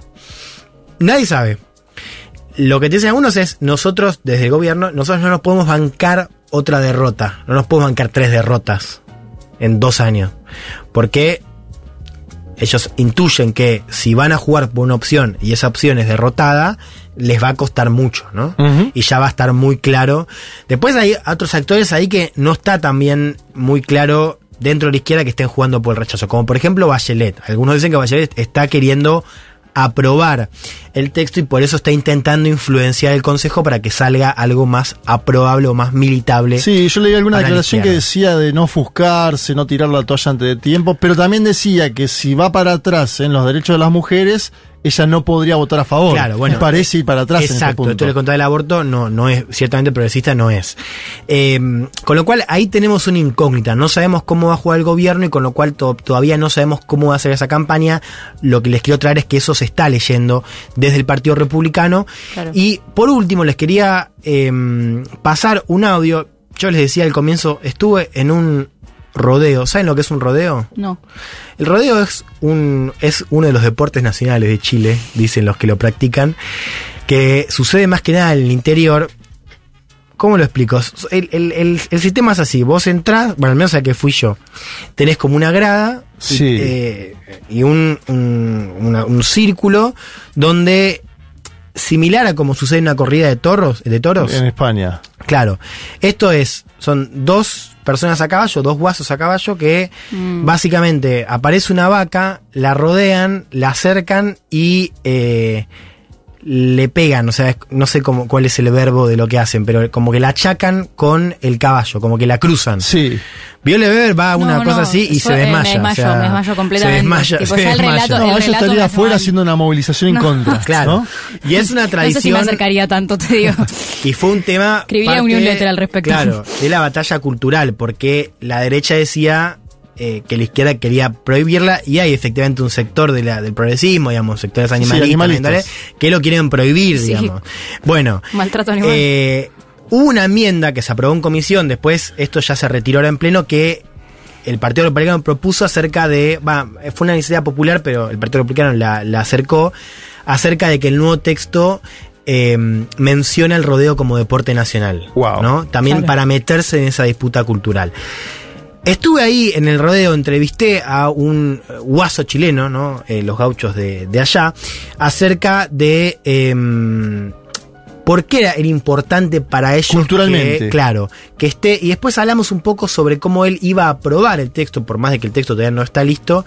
Y fíjense porque me habló del tema de la vivienda, que es lo que nos contaba Fuentes antes. Y fíjense qué nos dice acerca de eh, cómo esto puede resolver el problema de la vivienda en Chile. Lo escuchamos. La nueva constitución, sí, obvio que sí. ¿Y por qué les parece importante que esté en el texto?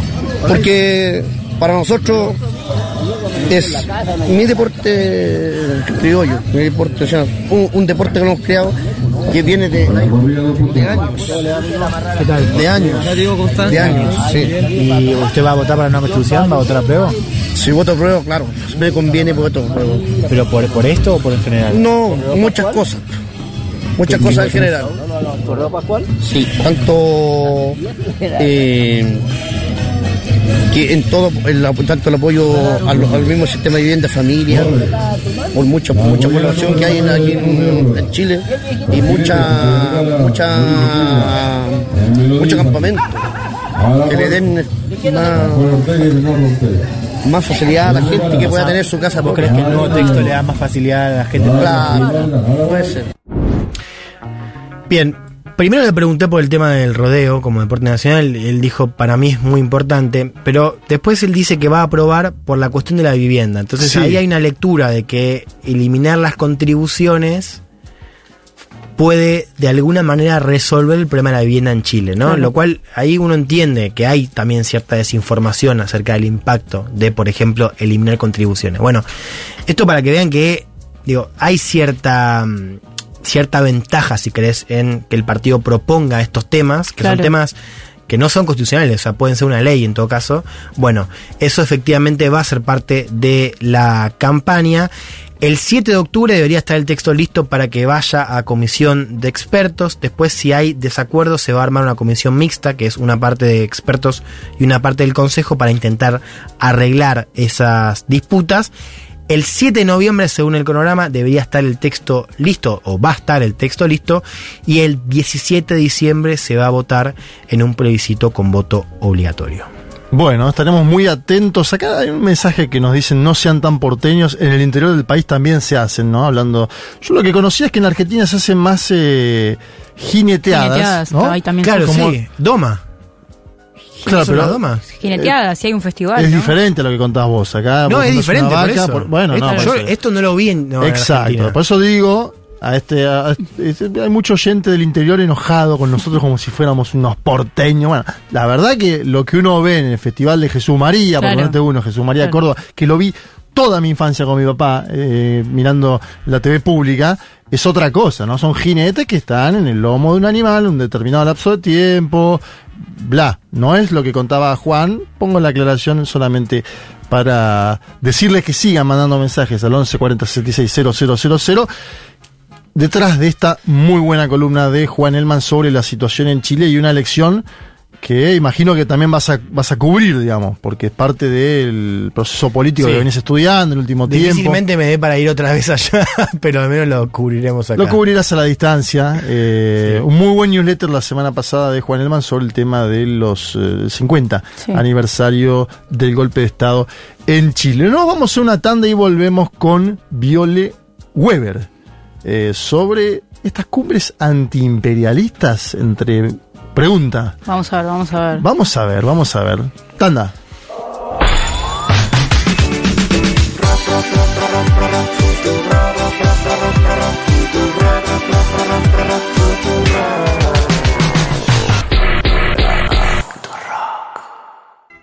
Un mundo de sensaciones.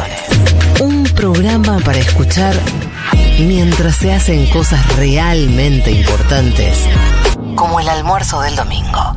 Futurock FM. Nos vamos al bloque de Viole Weber. No le digan Viole Weber. Ahora ya lo, lo vas a enfatizar cada vez. Weber. Ay, con sí. doble Y yo soy argentina, entonces se lee en argentino. Ese es el argumento. Viole. Así que nos vamos a. Primero nos vamos para Rusia, porque se juntaron hace algunos días eh, Kim Jong-un, el mandatario de Corea del Norte, junto con Vladimir Putin. Es la primera vez que Kim Jong-un sale de Corea del Norte en tres años, cuando A la pelota. sellaron el país por la pandemia y nunca más se normalizó. O sea. eh, eh, bueno, lo propio, es la primera vez que sale del país y fue en el marco, el encuentro fue en el marco del Foro Económico Oriental, un foro que se hizo en Rusia eh, este mes durante eh, la, del 10 al 13 de septiembre. ¿Le teme a los aviones Kim Jong-un, sabes algo? Porque viajó, Y viajó en un tren. en un tren blindado. Habría que investigarlo. Muchas horas, larguísimas horas. Sí, sí, en un tren blindado así es. Y es un tren que solamente se había usado una vez antes por- para otro encuentro Por entre... ahí, por ahí le teme a la seguridad de los aviones, Sí, ¿no? al síndrome de Prigozhin. El hombre fue Claro. en un tren blindado como 12 horas tuvo. Y sí, sí, sí, tal cual. Y, y bueno, y acá eh, se disparó un poco la, la- la, digamos, las ansiedades de Estados Unidos y Japón y Corea del Sur, porque este encuentro se hablaba mucho de que tenía que ver con que Rusia necesitaba mover unos hilos ahí para conseguir Sí. provisión de armas para Ucrania. Eh, y a cambio de, de, esta, de estas municiones que Corea del Norte otorgaría a Rusia, entonces eh, Pe- Putin man- mandaría a cambio ayuda humanitaria y apoyo tecnológico para el desarrollo de satélites y submarinos. Eh, estas son todas suposiciones porque no hubo anuncios No oficiales. sabemos, no hay un comunicado especial No hubo anuncios posterior. oficiales, el, el- el encuentro fue a, a puertas cerradas, eh, pero también se habla mucho de que a Corea del Norte no solo que le sirve la alianza simbólica, sino también eh, económica en tanto, va, digamos económica, eh, me refiero a tecnológica y, Sí. Eh, y, y en cuestión de, de- de satélites y submarinos, porque eh, tienen una dependencia muy zarpada con China y de repente no hay tantos otros socios para, bueno, tener, eh, abrir un poco esa dependencia. Entonces, bueno, en ese caso también eh, ese era como uno, uno de los puntos que, que se podían destacar. Son dos potencias nucleares, ¿no? Hay que Son dos siempre. potencias nucleares que además están fuertemente sancionados por eh, Occidente, por, eh, por, la, por la- las potencias occidentales, que, eh, bueno, que, que, me- que ponen sanciones económicas a estos países por, eh, no solo en, el caso de Corea del Norte, por la- los ensayos nucleares y en el caso de Rusia, bueno, por la guerra en Ucrania, como bien venimos hablando en este programa desde hace un montón. Eh, entonces, en, en el encuentro, Kim Jong-un se, eh, se, digamos, se, se, supo que dijo que Rusia está en una guerra sagrada contra poderes imperialistas y que busca proteger su soberanía y sus intereses de seguridad y que entonces Corea del Norte apoya eh, totalmente a Rusia en esta guerra. Lo cual nos hace pensar un poco, ¿qué es la guerra en Ucrania una guerra antiimperialista? O sea, ¿cuál es el imperialismo al que se refieren y cómo juega esto cuando el, el campo de batalla es un país eh, que tiene una simetría de poder muy zarpada y bueno, obviamente en el contexto que eh, siempre siempre charlamos, pero que no, no viene mal recordar, que es que la guerra en Ucrania se produce en un marco de avance de la OTAN hacia el este, rodeando a Rusia eh, a través de eh, bueno satélites militares o avances de, fuerzas militares. Entonces, se supone que esta alianza de cooperación tiene por objetivo garantizar la paz y la seguridad. y, es, y es un poco como que- que a- o sea, justo la paz y la seguridad para apoyar a un país que está haciendo una intervención militar en otro país, como eh, a mí me, me pasa un poco que después de tantas lecturas de pensar en las dos posiciones que se, digamos que como Ucrania también acompañada por toda la movida de, de Occidente y la OTAN, eh, cómo juegan estas, estas fuerzas y qué es exactamente el antiimperialismo y qué significancia le dan eh, estas, estas fuerzas, estos países. Eh, y me pareció interesante también en este contexto eh, otra declaración de Kim Jong-un que dijo que el amedrantamiento, el amedrantamiento de la OTAN tiene como cuestiones similares a estos avances diplomáticos que hubo entre Estados Unidos y Taiwán en relación a, bueno, te pones cerca de un país que eh, querés atacar y sacas fotito y, y mandas unos mangos y unas armas y haces pruebas militares y bueno, un día eso explota. Hubo preocupación del otro lado del mostrador, ¿no? Porque vi que en la Hubo asamblea, no sé si lo ibas a decir más adelante, pero en, en la Asamblea General de la ONU se juntaron el ministro de Asuntos Exteriores de Corea del Sur, Corea del Sur, país eh, íntimamente vinculado a Corea del Norte, históricamente, eran el mismo país, se han dividido, están en el mismo lugar geográfico. La ministra de Asuntos Exteriores de Japón y el secretario de Estado de los Estados Unidos de América, Anthony Blinken, expresaron todos pro- profunda preocupación por el encuentro. Es decir, ahí tenemos una señal de alarma de dos países asiáticos y de los Estados Unidos de América, nada más y nada menos por esta foto, ¿no? Exactamente. Y también ellos argumentan incansablemente que este, que este tipo de acuerdos viola eh, resoluciones del Consejo de Seguridad de las Naciones Unidas. Sí. Entonces se agarran un montón de eso para decir que está todo mal. Eh, y, y es, y es, bueno, es un punto de debate, aunque por otro lado, eh, también hay muchas especulaciones con que en estos días, como respuesta a este supuesto acuerdo, este, digamos, lo que se haya acordado en este encuentro, Alemania también apruebe un, un envío de armas a Ucrania, eh, que bueno, que serviría para contrarrestar eso, pero igual lo que, lo que sí se pone en juego es que Rusia está como medio border y que no llega con las armas que tiene y que si no consigue otras provisiones, con las sanciones económicas y todo, se, se le complica un poco mantener la guerra. Y Corea del Norte tiene, y no tiene ningún impedimento en vincularse y decirle acá están, son tuyas. De hecho, Exacto. tiene muy pocos aliados en el mundo Corea del Norte. Exacto. Tiene muy pocas embajadas en el mundo Corea del Norte. Me da la sensación de que es una apertura que a Kim Jong-un lo, entre comillas, ¿no? obviamente, porque estamos hablando de dos países eh, a su forma bloqueados. eh, bueno, Sí. pero se terminan vinculando, ¿no? Sí, y que también nos queda una pregunta ahí, que es si esto es una puerta de entrada a Corea del Norte para la guerra. Además, pero me gusta porque mm, casi nadie sabe nada. Es decir, estoy seguro Ah, que sí, a- es imposible. a- Anthony Blinken por ahí tiene la misma información de nosotros. ¿Qué, se, che, ¿qué conversaron Kim Jong-un y Vladimir Ni Putin? idea. No tengo ni idea, ¿no? ¿Quién sabe? ¿Quién Viste que sabe? te acordás que las agencias de Corea del Sur siempre lo dan muerto a Kim Jong-un. Es decir, nadie sabe lo que está pasando en Corea del Norte, nunca. No, no. Y la última es la de la hija. Que dicen que se está preparando la hija para asumir el reino del padre. Claro. O, o sea, la hermana Otra de cosa. Kim, la hermana de Kim.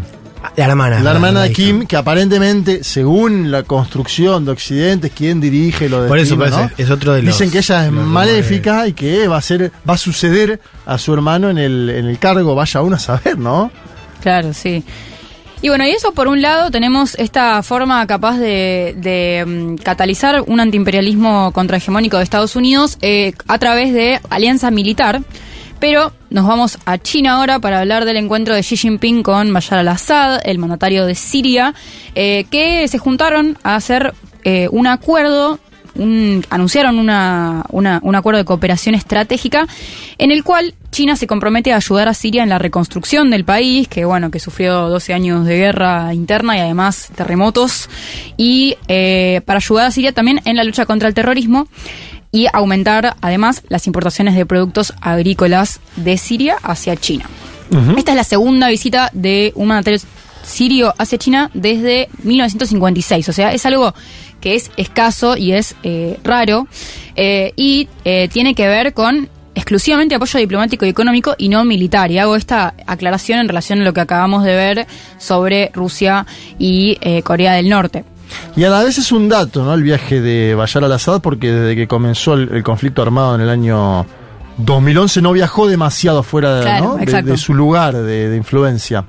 Sí, tal cual. Y ahí, bueno, China entra como un actor clave para entender un poco lo que está pasando, eh, no solo en Siria, sino también en otros países de la región. Si hace algunos meses vimos la, el anuncio de la normalización de las relaciones diplomáticas entre Arabia Saudita e Irán, Irán es un gran aliado de Siria, y eh, esto nos, nos deja ver que China está haciendo un gran esfuerzo para la pacificación de Oriente Medio, eh, porque, bueno, tiene intereses económicos muy concretos en esta región y apuesta a eh, in- incentivar el, digamos, la recomposición de estos, de estos estados que tuvieron, eh, muchos de ellos tuvieron grandes golpes políticos y, mm, y bueno, también ambientales. En el caso de, de Siria, me refiero al- a, los terremotos, el caso de Siria y Turquía, eh, en el cual, bueno, China eh, tiene el plan de la franja y la ruta, a Sí. través del cual canaliza una serie de proyectos masivos de eh, infraestructura y así, no solo infraestructura, sino también, digamos, acuerdos de cooperación en casi todos los tipos de, de industrias. Eh, ¿Sabes que me cayó una ficha ahora cuando estabas hablando de Irán y Arabia Saudita? Que es la siguiente. China medió entre los dos países, de hecho, se hace en China, ¿no? La normalización diplomática de Irán y de Arabia Saudita que venían. Los cancilleres no se juntaban hace siete años, digo por dar un dato. Y son dos de los países que ingresan a los BRICS ahora cuando Exacto. ingresó la Argentina. Es Muy decir, ahí hay un eso. juego, hay un juego geopolítico de China, no solo para normalizar el vínculo entre ambos, sino a la vez para ofrecerles cuestiones concretas, ¿no? Sí. Acuérdense que ahí, en esa cumbre Eh, Lula da Silva logra también, porque fue uno de los que, que más lo terminó gestionando, el ingreso de la Argentina, ¿no? Pero China es quien quería ampliar el BRICS. Eh, El más beneficiado por la ampliación del BRICS es China. Tal cual. Sí, y de hecho estos dos países, Arabia Saudita e Irán, son como medio las potencias ahí regionales, son los países que tienen más peso en la región y no es eh, casualidad que China intente incorporarlos a estos espacios de multilateralismo para poder, eh, bueno, profundizar los lazos comerciales, los lazos políticos, los lazos económicos eh, y, bueno, y incorporarlos a, a eso, a la diplomacia internacional, en un contexto en el que muchos de estos países fueron sancionados por potencias occidentales. De hecho, Siria es uno del- de, es un país que estuvo muy sancionado por la guerra eh, que, sucedió en los últimos 12 años por Occidente y China apuesta a que la sanción económica no ayuda a solucionar el conflicto o a dejar atrás el conflicto. En cambio, lo que necesitan es la reconstrucción de, las, de la infraestructura de su país para poder seguir adelante y pensar, eh, bueno, qué, qué, qué sigue a estas cuestiones. Y aparte firmaron, por lo que vi también, eh, el establecimiento de la asociación estratégica. La asociación estratégica es el punto más alto que tiene China para vincularse con otros estados, ¿no? Es el punto más alto de vínculo y dijo Xi Jinping va a ser un importante hito en la historia de nuestro vínculo bilateral. Me da la sensación de que ahí hay algo pensado por Beijing a mediano plazo, ¿no? El vínculo. Es decir, te dice, anunciamos el establecimiento de la asoci- Asociación Estratégica China-Siria, que es el punto, como vuelvo a decir, China tiene muy trabajado ese punto de la diplomacia, ¿no? Tiene nombres para cada cosa en particular, concreto. Me acuerdo que la Argentina lo logró en su momento bajo el gobierno de Cristina Fernández de Kirchner, la Asociación Estratégica. Luego vino el gobierno de Mauricio Macri, que fue para atrás en algunas cuestiones, sobre todo la construcción de las represas en el sur del país. Luego vino Alberto Fernández, donde se normalizó el vínculo con eh, China, incluso con un viaje del presidente a un encuentro con Xi Jinping. Y ahora habrá que ver, digo, en caso de que gane, por suponer, Javier Milei, que dice que no tendrá vínculo Estado a Estado con China, ¿qué sucede con esto de la asociación estratégica que se ha conseguido con nuestro país? Pero digo, lo importante para marcar en el punto China-Siria es firmaron lo, lo más importante que puede dar China en, materia de vínculo bilateral. Tal cual. Y que es algo que también eh, parece medio como que responde a, a varios elementos que se ponen en juego ahora, como que, por ejemplo, el pasado mayo Siria se reincorporó a la Liga Árabe después de que fue suspendida eh, cuando fue la primera represión de las protestas contra el gobierno de Bashar al-Assad, eh, también hace, hace 12 años, en 2011. Y este, este grupo de la Liga Árabe también eh, armó un- un una comisión para ayudar a la normalización gradual de este país y, para pacificar, y son todas fuerzas que también destacan como este mundo multipolar del que tanto nos habla China, que tiene que ver con que cada región tiene una lógica propia y tiene, y, de alguna manera eh, incentiva a, esa- a esos organismos regionales, que lo hemos visto con la organización, eh, con la Unión Africana un montón, y también con la Organización de la Cooperación de Shanghái, que igual esa está más coordinada por China, pero que eh, tiene que ver con... con, con- con que em- empiezan a aparecer estos organismos regionales que a China le interesa mucho que, que, que esas regiones se empiecen a pacificar para poder incorporarse a un modelo capitalista de, eh, de, de- de desarrollo económico a, eh, del cual, bueno, eh, en el cual se inserta la franja de la ruta y la seda, franja Franja y la Ruta, así es el nombre Sí. correcto, el- la nueva ruta de la seda coloquialmente, eh, en el cual, bueno, este- está China in- expandiendo su influencia a través de proyectos de infraestructura. Entonces, tenemos, eh, vieron el meme de, de- de los dos géneros. Para mí hay, por un lado, la alianza militar, un antiimperialismo más abocado a la cuestión de seguridad, relacionado con el dilema de seguridad. Y eh, para esto ahora vamos a escuchar el primer audio de, eh, de esta columna que es eh, que está en manos de Martín Rodríguez Osés, que vino a este programa hace algunas Sí, semanas, claro. internacionalista en- especializado en Rusia, actualmente trabaja en el Consejo de la Magistratura de la Nación y nos habló un poco de Corea del Norte. Escuchemos. La principal implicancia geopolítica creo que puede venir de la mano de eh, un disparador del dilema de seguridad entre este bloque ruso y norcoreano con eh, un bloque de lo que hoy es el AUKUS, que es Estados Unidos, Gran Bretaña y Australia, eh, por extensión, digamos, en su mirada hacia China. Y el segundo, por supuesto, es el, el bloque conformado por Corea del Sur y Japón, que son los rivales directos de Corea del Norte, que tiene relación directa con el lanzamiento, por supuesto, de misiles hacia el mar de Japón y hacia a la zona económica exclusiva del Estado nipón. Por otra parte, creo que la alianza eh, en julio de 2022 apuntaba hacia una cooperación más del tipo de desarrollo industrial. Eso viene de la mano de entrevistas del embajador ruso en Corea del Norte. Pero hoy creo que viene más dado por eh, la necesidad del Estado ruso de hacerse de, municiones y que la visita al cosmódromo eh, en tierras rusas de parte de Kim eh, para mí viene de la mano de la necesidad de desarrollo de vectores que le puede proporcionar Rusia para la evolución y el desarrollo de, de nuevos misiles para Corea del Norte. Bueno, ahí escuchábamos capaz las características más específicas de este intercambio y de qué podría significar este intercambio en términos geopolíticos para Corea del Norte y mm, Rusia. Y en este sentido me pareció como muy interesante esta, estas dos, digamos, estos dos contrapuntos a esta, a esta alianza que tienen que ver por un lado con lo que recién comentaba Sí. Juanma de Corea del Sur y Japón, que quedaron muy atentos a los que a lo que estaba sucediendo acá en relación eh, Lo más cantado, ¿no? Porque son quienes cantado. están ahí, digamos. En Sí. esa misma cuadra viven ellos. Exacto, eran- no solo están en la misma cuadra, sino que tienen el apoyo de Washington, que Claro. también estuvo ahí eh, El grandote de la formando otra parte. cuadra. Exactamente. Y por otro lado, el AUKUS. El AUKUS es el bloque que, que conforman Australia, Reino Unido y Estados Unidos. Ahí Estados Unidos tiene una participación más formal, que todos son actores que juegan en la disputa por la región Indo-Pacífica. Esta es la, región de la que estamos hablando y en este sentido empiezan a aparecer como estas preocupaciones asociadas a eh, la, la seguridad y eh, la protección de los territorios en un sentido que capaz a nosotros acá en América Latina nos, nos cuesta más pensar Sí. eh, porque bueno, tenemos la suerte de estar en la región más pacífica del mundo y en ese sentido como que todas estas discusiones sobre eh, hacer un montón de pruebas de- de misiles y etcétera nos resulta como bastante ajeno, pero para estas naciones es muy central todas estas cuestiones, entonces eh, este, este encuentro se da en ese marco. Y por otro lado tenemos el ejemplo de China con Siria que lo que despliega es una alianza económica y en, y en- y en el marco de la infraestructura. Para eso hablamos con Joaquín Rivera, secretario de Relaciones Internacionales del PJ de la Ciudad de Buenos Aires, que te manda muchos saludos, Juanma. Ah, de Estudio Soberanía, de. Estudio Joaquín. Soberanía Sí. y, y especializado en los BRICS. Y también. Nos mandó hace poco un material sobre los BRICS, porque ellos trabajan mucho en los BRICS, ¿no? Exacto. Bueno, Y bueno, nos, también le, le pregunté un poco sobre Siria, así que escuchemos. Lo primero que hay que decir es que el año pasado Siria se unió a la iniciativa de la Franja y la Ruta China, que consiste en inversiones masivas en infraestructuras para mejorar las conexiones comerciales entre Asia, Europa, África y Latinoamérica. O sea, es un programa y un proyecto que tiene China una propuesta hacia el mundo. En particular, este anuncio de cooperación entre China y Siria creo yo que es un hito más en el rol de China en la geopolítica y en el papel que quiere cumplir eh, en este mundo actual.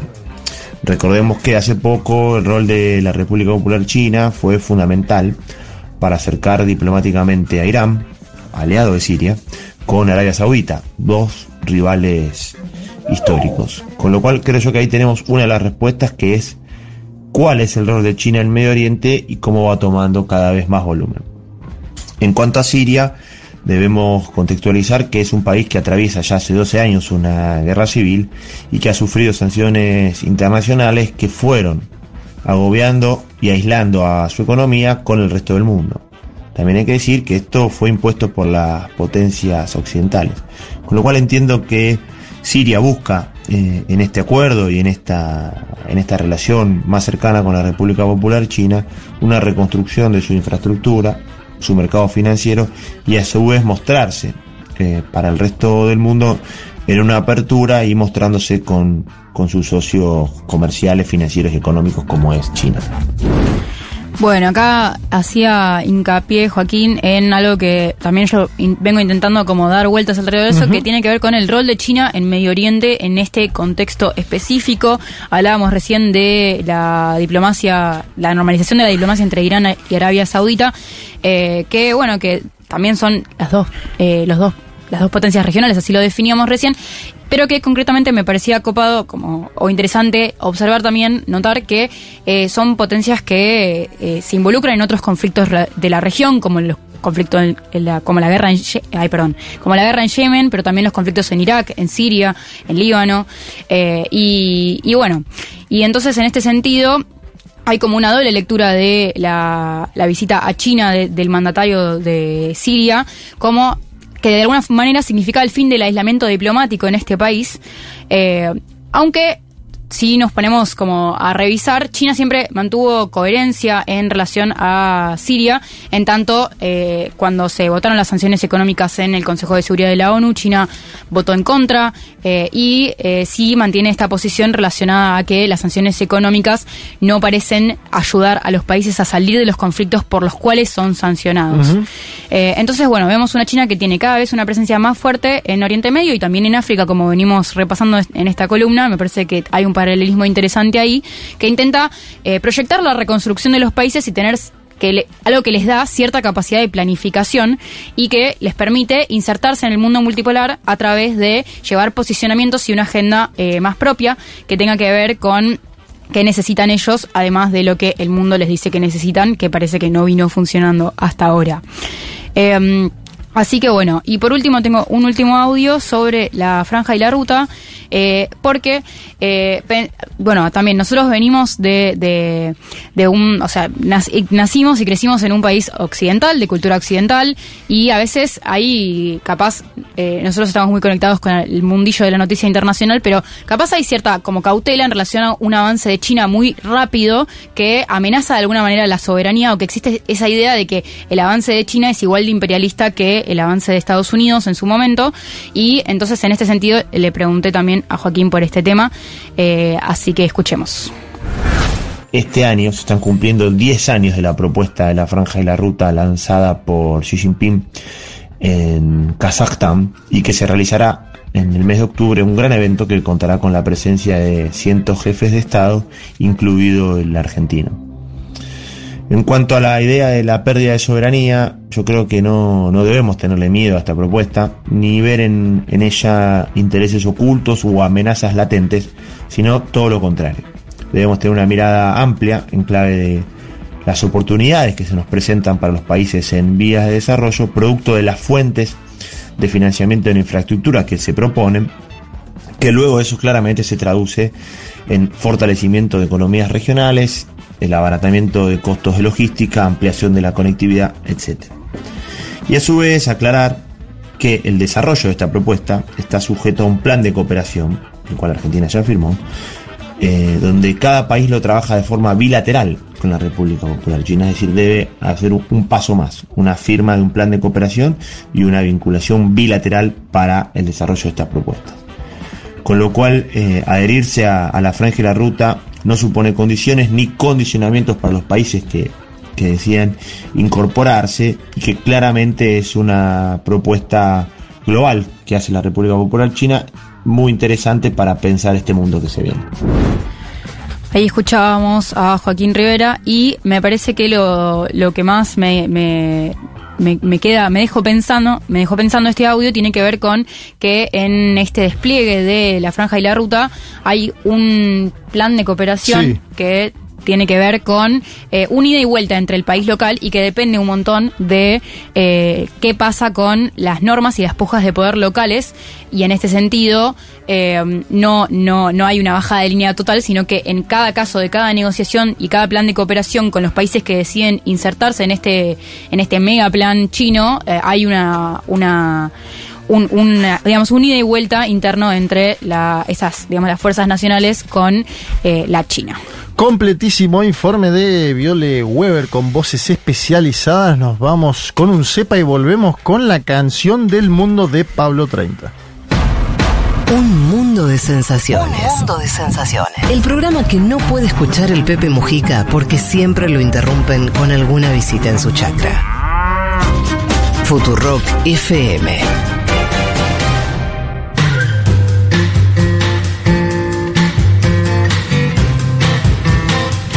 Manigolón, bienvenido a la mesa.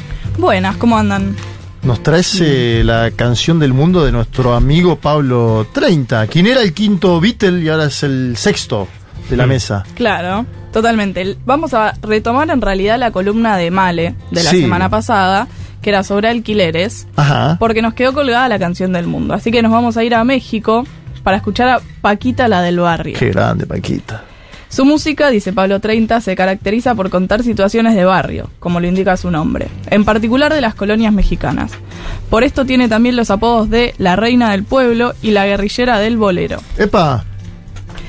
Paquita ter- solo terminó la primaria. A los 16 años comenzó a trabajar en el registro civil de su pueblo, donde conoció a su primer esposo, tesorero de la presidencia municipal. Aunque era 18 años mayor que ella, contrajeron matrimonio y tuvieron dos hijos. Tiempo después descubrió que era un hombre casado que ya tenía otra familia. Así que frustrada y cansada de la vida que llevaba con su marido, Paquita lo abandona, deja encargados a sus hijos con su madre y sigue su sueño de ser cantante en la Ciudad de México. Paquita la del barrio gra- grabó su primer disco, El barrio de los faroles, en 1984 y lo hizo con sus propios ahorros.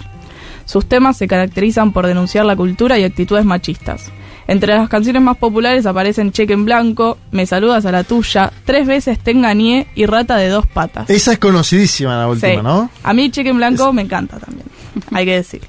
No la conozco. ¿Cómo? No la conozco esa, o no me la acuerdo. La última que vos mencionás está en todos lados. Sí, sí, conocía. Bueno, Cheque en Blanco en realidad es el nombre además de un programa que está en esta radio. No, ya lo sé, pero no conocía el tema. Temón. Y cheque Bueno. en blanco es una frase, ¿no? No le dejes Sí, un cheque sí. en blanco a alguien, bueno. Bueno, Paquita la del barrio acumula actualmente 33 discos de estudio y 4 más grabados en vivo. También fue precandidata del partido Movimiento Ciudadano como diputada local en Misantla, Veracruz, donde no le fue muy bien. ¿En serio? Sí, ¡Epa! así. En 2022 su nombre resonó para ser candidata a presidente, a lo que ella contestó, no me veo como presidenta porque la gente no es derecha como uno. Bueno, vamos a escuchar entonces esta sátira de inquilinatos cantada por, dice Pablito 30, una de las más bellas voces que nos da la música latinoamericana.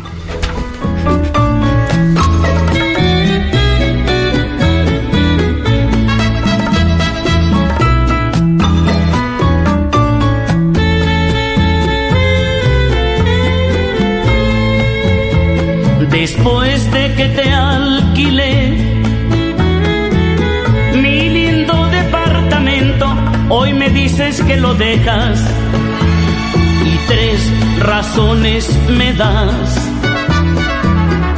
Que la casa estaba usada, que la chimenea no enciende y que ha resultado amplia para tu necesidad. Así es que te vas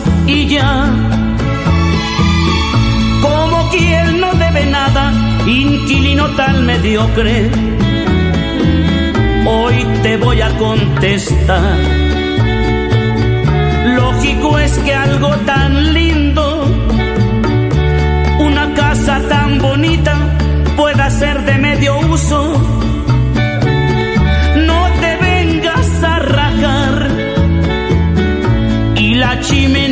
Sirve. Lo que pasa es que eres bruto y encenderla no supiste. Esa es la pura verdad. Y si ha resultado amplia, dime yo qué culpa tengo que tu mueble sea tan chico y no la puedas llenar. Mediocre, mal inquilino, ya no le hagas tanto al pancho. Tus muebles no llenan nada, ni a lo largo ni a lo ancho.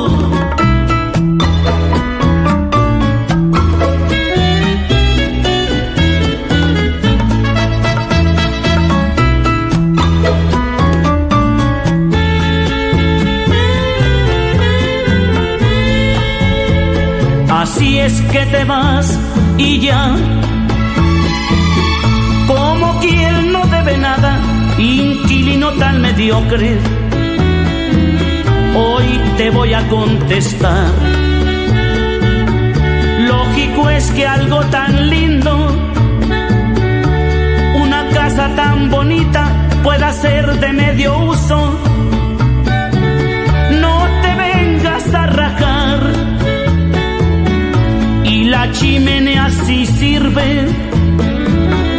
Lo que pasa es que eres bruto y encenderla no supiste. Esa es la pura verdad. Y si ha resultado amplia, dime yo qué culpa tengo que tu mueble sea tan chico y no la puedas llenar Mediocre, mal inquilino, ya no le hagas tanto al pancho. Tus muebles no llenan nada, ni a lo largo ni a lo ancho. Un mundo de sensaciones. Un programa que habla de un montón de países que no son campeones de fútbol. Futurock FM.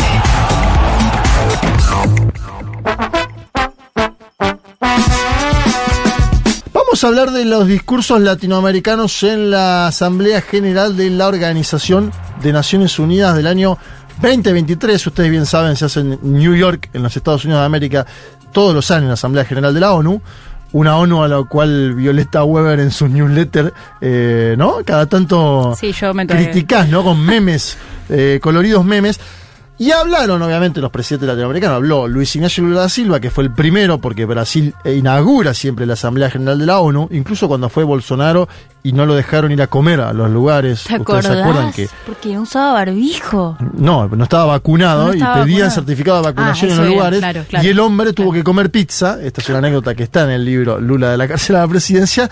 Afuera de una pizzería porque no lo dejaban ingresar. Bueno, Es una foto espectacular. Lula pudo ir a comer a lugares porque estaba vacunado. Habló Petro, habló Gabriel Boric, habló Dina Boluarte, la presidenta peruana, habló Nayib Bukele, Xiomara Castro. Traje algunos audios porque me interesaba hacer una especie de picadito. ¿Qué dejaron los discursos latinoamericanos en eh, la ONU? Ustedes bien saben que Lula se juntó con Volodymyr Zelensky, puso cara seria.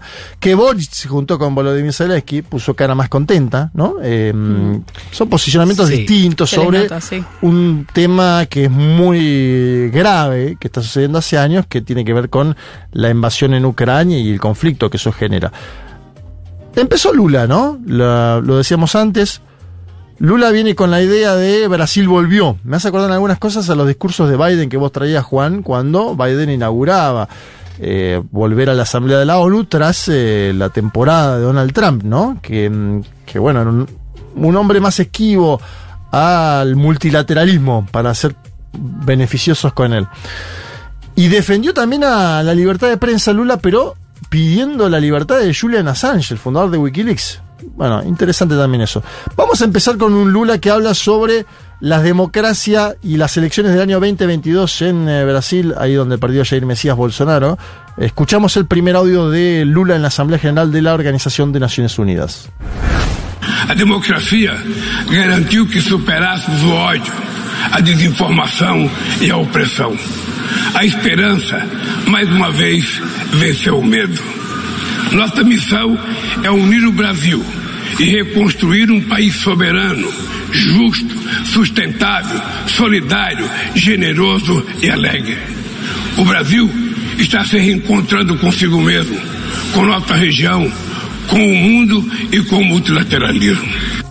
Decía Lula, la democracia garantizó que superemos el odio, la desinformación y la opresión. La esperanza otra vez venció al miedo. Parece un spot. Nuestra misión es unir Brasil y reconstruir un país soberano, justo, sustentable, solidario, generoso y alegre. Brasil se está encontrando consigo mismo, con América Latina, con el mundo y con el multilateralismo. Atención porque también en el marco de la ONU se juntó Lula con Joseph Biden, el presidente de los Estados Unidos de América, que se postulará para un nuevo mandato el año próximo. Biden tiene 81, eh, no están tan lejos en edad, Lula tiene 77. Hay que ver si Lula quiere también apostar a un nuevo periodo presidencial en Brasil, lo veremos, falta bastante más tiempo, pero Joseph Biden es candidato, se ha lanzado.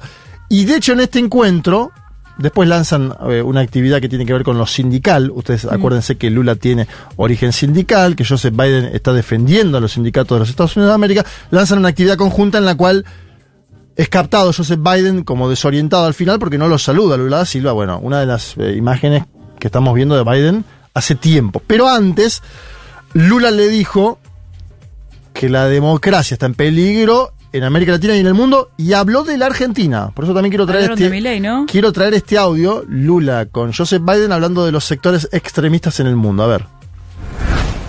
Quando olhamos a geopolítica do mundo, nós percebemos que as oportunidades estão cada vez se fechando e a democracia cada vez corre mais perigo, porque a negação da política tem feito com que setores extremistas, sabe, tentem ocupar o espaço em função da negação da política no mundo inteiro. Isso já aconteceu no Brasil, está acontecendo na Argentina e tem acontecido em vários outros países. Dice Lula, cuando analizamos la geopolítica del mundo nos damos cuenta de que las oportunidades se están agotando y que la democracia está cada vez más en peligro, porque la negación de la política tiene efecto en que sectores extremistas comienzan a ocupar espacios en función de la negación de la política en el mundo entero. Ya pasó en Brasil, está pasando en Argentina y en varios otros países un mensaje de Lula que tiene como contexto la elección presidencial en la Argentina, ¿no? Donde incluso hay em, estrategas digitales de la campaña Lula da Silva 2022 que están en este momento en la Argentina asesorando a la campaña de Sergio Tomás Massa, ¿no? Esto está sucediendo ahora, digo, para Brasil y para Lula es de vital importancia que no gane la extrema derecha en la Argentina. También hay algunos lazos entre el bolsonarismo y Javier Milei, esto es de público conocimiento, ¿no? Uno de los estrategas de Eduardo Bolsonaro, llamado Fernando Serimedo, está en la campaña de Milei en la Argentina y también estuvo en la campaña contra la constituyente el año pasado en Chile. Habrá que ver si también se involucra eh, más adelante en eh, bueno la elección que tiene Chile a fin de año, lo mencionaba Juan Elma. Vamos a escuchar ahora a el presidente de Colombia, don Gustavo Petro. Siempre Gustavo Petro trata de llevar temas nuevos a la ONU, ¿no? El año pasado fue muy enfático en esto de la cocaína, el petróleo. Sí. Ustedes se acuerdan ese Estuvo discurso, bárbaro, ese discurso me encantó a Un discurso eh, inflamado en algunas cuestiones, que circuló muchísimo.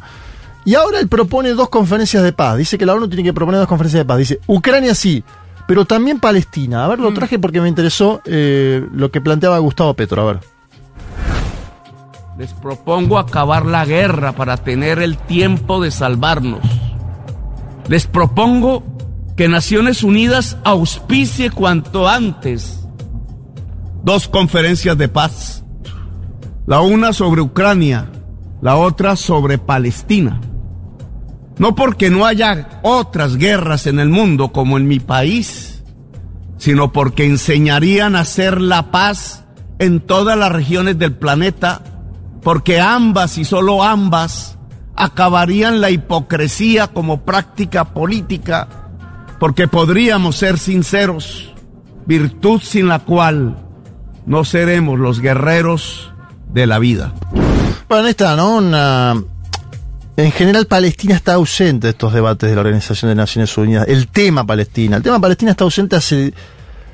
Yo, cuando empecé a trabajar en este oficio, estaba más en debate la cuestión del Estado palestino que hoy, ¿no? No, no Eh, tienen estatus de Estado en. No, no, pero no tienen, y además eh, eh, uno tiende a creer que mm, hace 10 años había más debate sobre el tema Palestina que hoy, ¿no? Que se fue como perdiendo. Sí. Sí, no, y te lo mm, reflejo con la noticia, ¿no? Que, que se está discutiendo ahora en estas semanas, que es la posible normalización de relaciones entre Arabia Saudita e Israel, ¿no?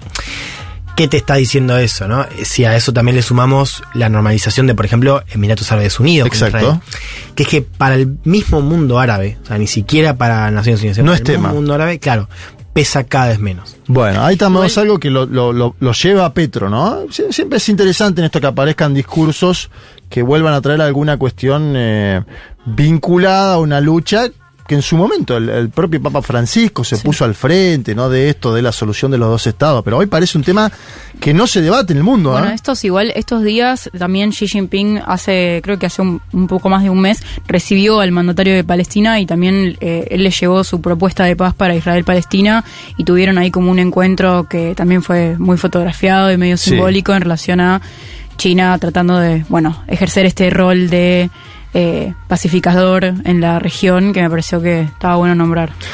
También habló el presidente de Chile, Gabriel Boric, Font, ¿no? Font es el apellido del segundo. Tercero. El segundo El apellido. segundo apellido. Eh, Tercer por ahí nombre. tenía un, Tercer nombre. por ahí era Boric y algo más y Font. Eh, Gabriel Boric Font. Atención porque Boric es muy crítico del gobierno de Nicolás Maduro Moros en Venezuela. En general, muy crítico. Lo has planteado en la, en la Sí. cumbre de presidentes sudamericanos.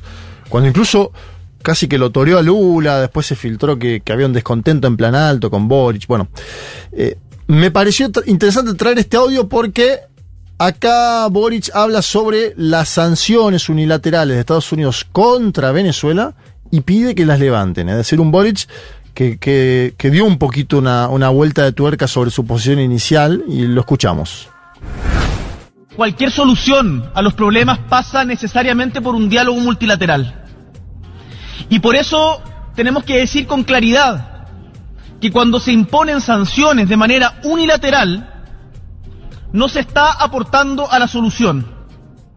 El caso de las sanciones a Venezuela, hoy día, desde nuestra perspectiva, no aportan a mejorar las condiciones de vida del pueblo venezolano y tenemos la convicción que para garantizar que haya elecciones libres con garantía a todos los sectores es también imperativo que Estados Unidos levante las sanciones que hoy día tiene contra Venezuela. Bien, ahí estaba el presidente chileno, vuelvo a decir, para mí le dio una vueltita de tuerca a su propia posición, que sigue siendo de cuestionar la situación de los derechos humanos en Sí. Venezuela, pero aún así coloca el tema de Y las sanciones. Y en Nicaragua también, ¿no? bueno. Tiene como una fijación también con. Yo creo que lo de Nicaragua es más eh, explícito en los últimos meses. Y de hecho ha confrontado el, el mandatario que fue a elecciones solo en las últimas elecciones, Daniel Ortega, le dijo pinochetito en las últimas semanas, ¿no? Un hecho, bueno, que ya hay- a veces es difícil volver de algunas declaraciones, ¿no? No, estaba pensando que en el discurso de Boric de los 50 años, el, es el lunes del 11 de septiembre, Sí. en la moneda, él también volvió a hablar, no explícitamente eh, del régimen de Nicaragua, pero sí hablando sobre la necesidad de condenar eh, las violaciones a derechos humanos en países también incómodos para la izquierda. No me acuerdo Algo exacto la, la fórmula que usó, pero digamos también aparece, lo cual te marca que también es, es eh, una estrategia o un posicionamiento, mejor dicho, que es tan global como doméstico, ¿no? Eh, y, y pienso en la cuestión de Ucrania, que eso también para Boric es un tema doméstico, ¿no? Mantener una posición de Chile bien de condena hacia la invasión de Rusia, distinta a la que tiene Brasil, ¿no? Seguro, un abrazo muy fuerte tuvo Boric con eh, Volodymyr Zelensky en Twitter, todo. Uno ve la imagen de Lula con Zelensky, es Una de imagen orto de tienen seriedad total. Me, me hace acordar en eso del Papa Francisco. Viste que el Papa Francisco vos te das cuenta con quién la pasa bien y la pasa mal porque te pone unas caras. eh, si no, pregúntenle a Mauricio Macri, ¿no? Fue la primera asamblea general para la presidenta del Perú. Dina Boluarte, acuérdense, Dina Boluarte asume tras la detención de Pedro Castillo en diciembre del año pasado. Pero primero hubo un evento de la Alianza del Pacífico, donde está Perú, eh, y lugar donde ahora no quiere estar el gobierno mexicano porque está Boluarte todavía. Acuérdense ustedes que AMLO le dio asilo a la familia de Pedro Castillo, está involucrado en el tema. Hubo un evento previo en, la, en el marco de la ONU de la Alianza del Pacífico. Y dos manifestantes le hicieron un scratch a Dina Boluarte. Escuchamos un poco de ese tumulto para después ir al mensaje de Boluarte en la ONU. A ver.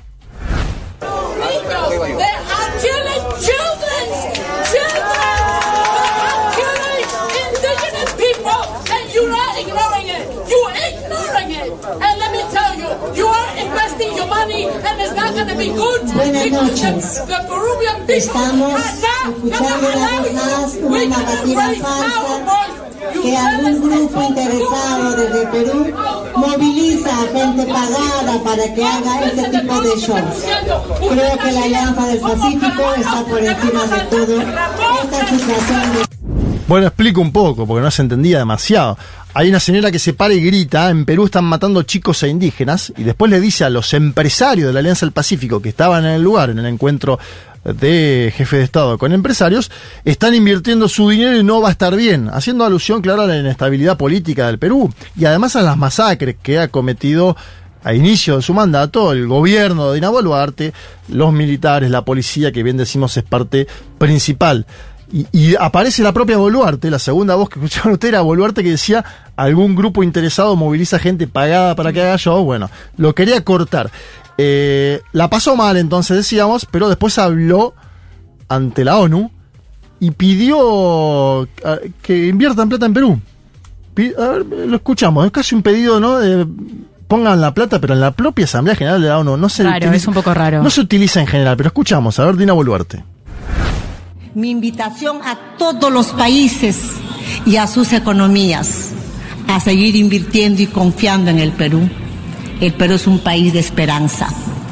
En mi país los esperamos con reglas de juego claras y transparentes, con estabilidad, seguridad jurídica, con una baja inflación, con sólidas reservas internacionales y con el único objetivo de trabajar por el crecimiento sostenido de todos, pero en especial de los más vulnerables. Bueno, ahí está Dina Boluarte planteando un Perú color esperanza, estabilidad, seguridad jurídica, inflación, bla. Em, habría que preguntar, ¿no? Los más vulnerables, si alguno de ellos son los fallecidos en las protestas durante las primeras semanas de su presidencia. Algo que parece que ya quedó en el olvido, pero que sucedió hace poquísimo tiempo, ¿no? Masacres muy similares a las eh, sucedidas en Bolivia durante el golpe de Estado de Janine Áñez Chávez. ¿Cómo estoy hoy con los segundos apellidos? Habló también Nayib Bukele. Desconozco el segundo apellido del hombre. No sé si tendrá. Buscaremos. Bukele, acuérdense ustedes que está prescripto para competir en las elecciones del año próximo. Para eso deberá bajarse un tiempo antes de la propia presidencia. Eh, habló Nayib Armando Bukele Ortiz. Armando, mirá, Nayib Armando Armando. era el nombre del papá. Y como Diego Armando, ¿no? Ahí se coloca un, ¿no? Nayib Armando Bukele, bien. Eh, habló sobre el tema seguridad y dijo que, ah, después vamos a meter un chequeado.com humedece, dijo que es el país más seguro de América Latina, El Salvador. Algo que las estadísticas no dan cuenta de eso, pero escuchamos a Nayib Bukele, a ver. Hoy, a cuatro años de nuestro gobierno, nadie se atreve ni siquiera a negar que por primera vez en nuestros 202 años de historia, el país más pequeño del continente ha dado los primeros grandes pasos para lograr su sueño de grandeza. En muy poco tiempo, El Salvador pasó de ser la capital mundial de los homicidios, pasó de literalmente ser el país más peligroso del mundo, a ser el país más seguro de América Latina. Ya no es una promesa, es una realidad que están viviendo los salvadoreños. Y cualquier extranjero puede ir a comprobar por sí mismo. Bueno, está Bukele invitando a los extranjeros a que vean por sí mismos que es el país más seguro de América Latina. Yo chequeé un índice de paz global 2023 que se armó donde menciona que del continente los países más seguros son Costa Rica, Uruguay, Argentina y Chile, en ese orden. Sí, si medís por tasa de homicidios, ahí esa tasa de homicidios por cantidad de habitantes, Sí. ahí El Salvador está casi al final, o sea, digamos, sería de los que menos homicidios tiene, junto con Surinam. Mira, ahí está, Eh, debe ser esto lo que menciona. Él, hizo en- especial énfasis en los homicidios, ¿no? Claro. Eh, que claro, era un tema de principal preocupación eh, en, en Honduras. Bueno, se mete mucho, en, en El Salvador digo, eh, se mete mucho el tema del debate de las cárceles. Vean ustedes cómo un candidato como Novoa en Ecuador está proponiendo una cárcel buque, ¿no? Es decir, que los buques metan presos y los lleven por fuera del de el, el suelo del propio país. Y ahora una candidata presidencial en la Argentina acaba de proponer de vuelta una mega cárcel eh, muy similar a la que organizó Nayib Bukele en El Salvador, ¿no? sí. Como que marca un poco el eje en, en tema de seguridad. Y siguiendo en Centroamérica, vamos a escuchar también, y esto es casi una actualización de un tema que informamos semanas atrás, que era la situación en Honduras inestable, donde la presidenta Xiomara Castro de Celaya comentó eh, la inestabilidad que se da en su país hoy, culpando, ya dice, a quienes gobernaron en el pasado, sobre todo durante la presidencia de Juan Orlando Hernández. El último audio de América Latina en la ONU es de Xiomara Castro. Estos asaltantes que secuestraron el Estado hoy conspiran contra mi gobierno organizados en una alianza de políticos corruptos y de supuesta sociedad civil con el objetivo de detener las propuestas de cambios estructurales que el pueblo me ordenó en las urnas. Son los mismos que asesinaron a Morazán y hoy se oponen a la aprobación de la ley de justicia tributaria.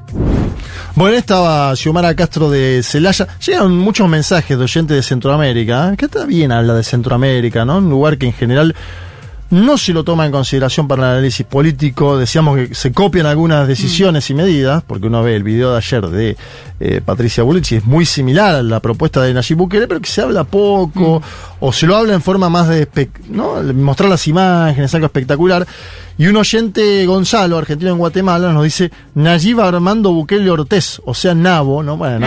hace un chiste con eh, el- los días. Y otro socio, en este caso de Costa Rica, nos dice que están pasándola muy mal con el tema de los homicidios por un aumento del narcotráfico y dice vivimos días muy tristes con un gobierno autoritario, nos manifiesta. En algún momento nos tenemos que poner también a analizar lo que sucede en ese país. Este era un poco de informativo sobre la situación de América Latina en la organización de Naciones eh, Unidas.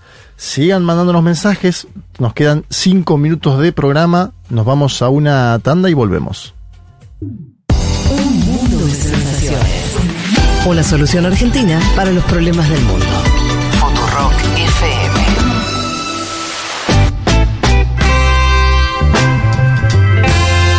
14.58. Nuestra productora quiere que aceleremos porque juega independiente, entiendo. Bueno, eh, soy una extranjera que viajó por trabajo a El Salvador varias veces, un mensaje, en los últimos años, antes de Bukele y después. Depende de seguro para quién, nos dice. No necesariamente para hombres jóvenes, ella dice que están, Claro. eh, son los que están arbitrariamente presos, de acuerdo a su consideración. Parece un poco más seguro para los extranjeros atravesar ciertos pueblos antes controlados por los maras, daba miedo, y ahora para cierta gente no lo es. Verónica también nos escribe y dice, qué miedo da esto, lo de América Latina en la ONU, pero qué es necesario para poder entender que estas derechas son parte de un plan más grande que podemos percibir. Necesitamos otro curso con Álvaro García Linera, dice. Entiendo que Álvaro García Linera estaba participando de una actividad por los 10 años de Nodal en los próximos días en el. Centro Cultural Kirchner. Santiago Gastón, aguanten allí Bukele, nos pone. Junto con Lula, presidentes de la TAM y Tres Corazones. ¿Y tiene más 54? Tenemos un ala buquelista en eh, los eh, oyentes de un mundo de sensaciones. Bueno, cumplimos la promesa. eh, el lanzamiento de Lula de la cárcel a la presidencia, señoras, señores, va a ser el día 5 de octubre Muy bien. a las 19 horas puntual, 18.30 vamos a convocar con... ¿Tenés platillos? Eh, tómala. A ver. Buscame platillos. 5 del 10. ¿Quién es la prologuista, el man? Ofelia Eh, Fernández. Ofelia Fernández va a estar. Ofelia Fernández va a estar. La segunda invitada también eh, legisladora ella que estuvo en Brasil, Maru Bieli, segunda Eso. candidata a legisladora por eh, Unión por la Patria en la ciudad de Buenos Aires, es decir, que va a seguir siendo legisladora. Ofelia, ustedes bien saben, dijo, voy a continuar militando en otras funciones, le ofrecieron ser eh, candidata, eh, dijo que no. Está, está bien eso, ¿no? En un momento donde se cuestiona mucho, entre comillas, la casta, decir, muchacho, yo en este momento quiero formarme. Está bien eso que, que- que quiere y que intenta hacer. Eh, Daniel Tonietti, periodista especializado en Brasil, Muy bien. que fue parte de la delegación de periodistas, ¿no? Allí había, había varios más. Y con casi todo seguro haremos alguna presentación, pues yo voy a salir a defender este libro toda la semana. Una vez por semana me propuse hacer algo, después del 5 de octubre. Va, el 5 de A octubre son 5 de ellos. octubre. o sea, 5 de octubre Ellos tres y vos están en Y Junta 5 Federico de. Vázquez. Y Fede. Federico Vázquez, que es editor del libro, fundador de este programa, conductor de este programa y que va a volver con todos ustedes el domingo que viene. Así que tenemos Excelente. 5 del 10, jueves, de 19 a 21. Después creo que juega Boca la vuelta de la semifinal de la Copa Libertadores con Palmeiras, pero es 21 a 30, así que no molestamos a nadie. De 19 a 21 se vienen. Eh, entonces tenemos tiempo para leerlo. Vas a tener tiempo para leerlo. El 5 de octubre. Los vamos a Me sumar gusta. ustedes a alguna otra presentación. Vamos a hacer una por semana, pero cuéntenla, ¿eh? Eh, y señoras, con todo esto nos vamos. No te pude cumplir, Maini, con el tiempo. Son las 15.01.40. Tampoco nos pasamos mucho. Ya te vas a ver a Independiente. Vamos a escuchar a Joy Ramón. Un día de mierda, hay que decirlo mejor. Eh, señoras y señores, eh, muchas tardes y buenas gracias. Sí, los oyentes nos levantaron el ánimo y le estoy contestando en público a nuestra productora que me hace esa pregunta, nuestra productora Miley Golom, que trabajó este día cortando, yo creo que en 55 millones de audio le mandamos, ¿no? Fue, es el programa con más audio de la historia, puede ser, así que Miley, gracias por todo. Juan Tomala, la operación del aire, impecable como siempre, esta vez cortando un audio de Elman en offside. Elman, no, Elman diciendo que era un día de mierda, ¿eh? No, ni más ni menos. No estaba ¿Es verdad offside. o no es verdad? Es la verdad. Y bueno. Juan Elman, ¿algo para decir? No, no. No. Nada para decir. ¿La casa está en orden? La casa está en orden, eh, hay que volver ya a la cama. Violeta Weber, Estoy para empezar el domingo, ¿eh? Estamos para empezar el domingo. Ustedes, oyentes, lo empezaron mucho antes que nosotros. Le mandamos un abrazo y nos encontraremos el próximo domingo con el programa número 264 de Un Mundo de Sensaciones. Chau, chau, chau.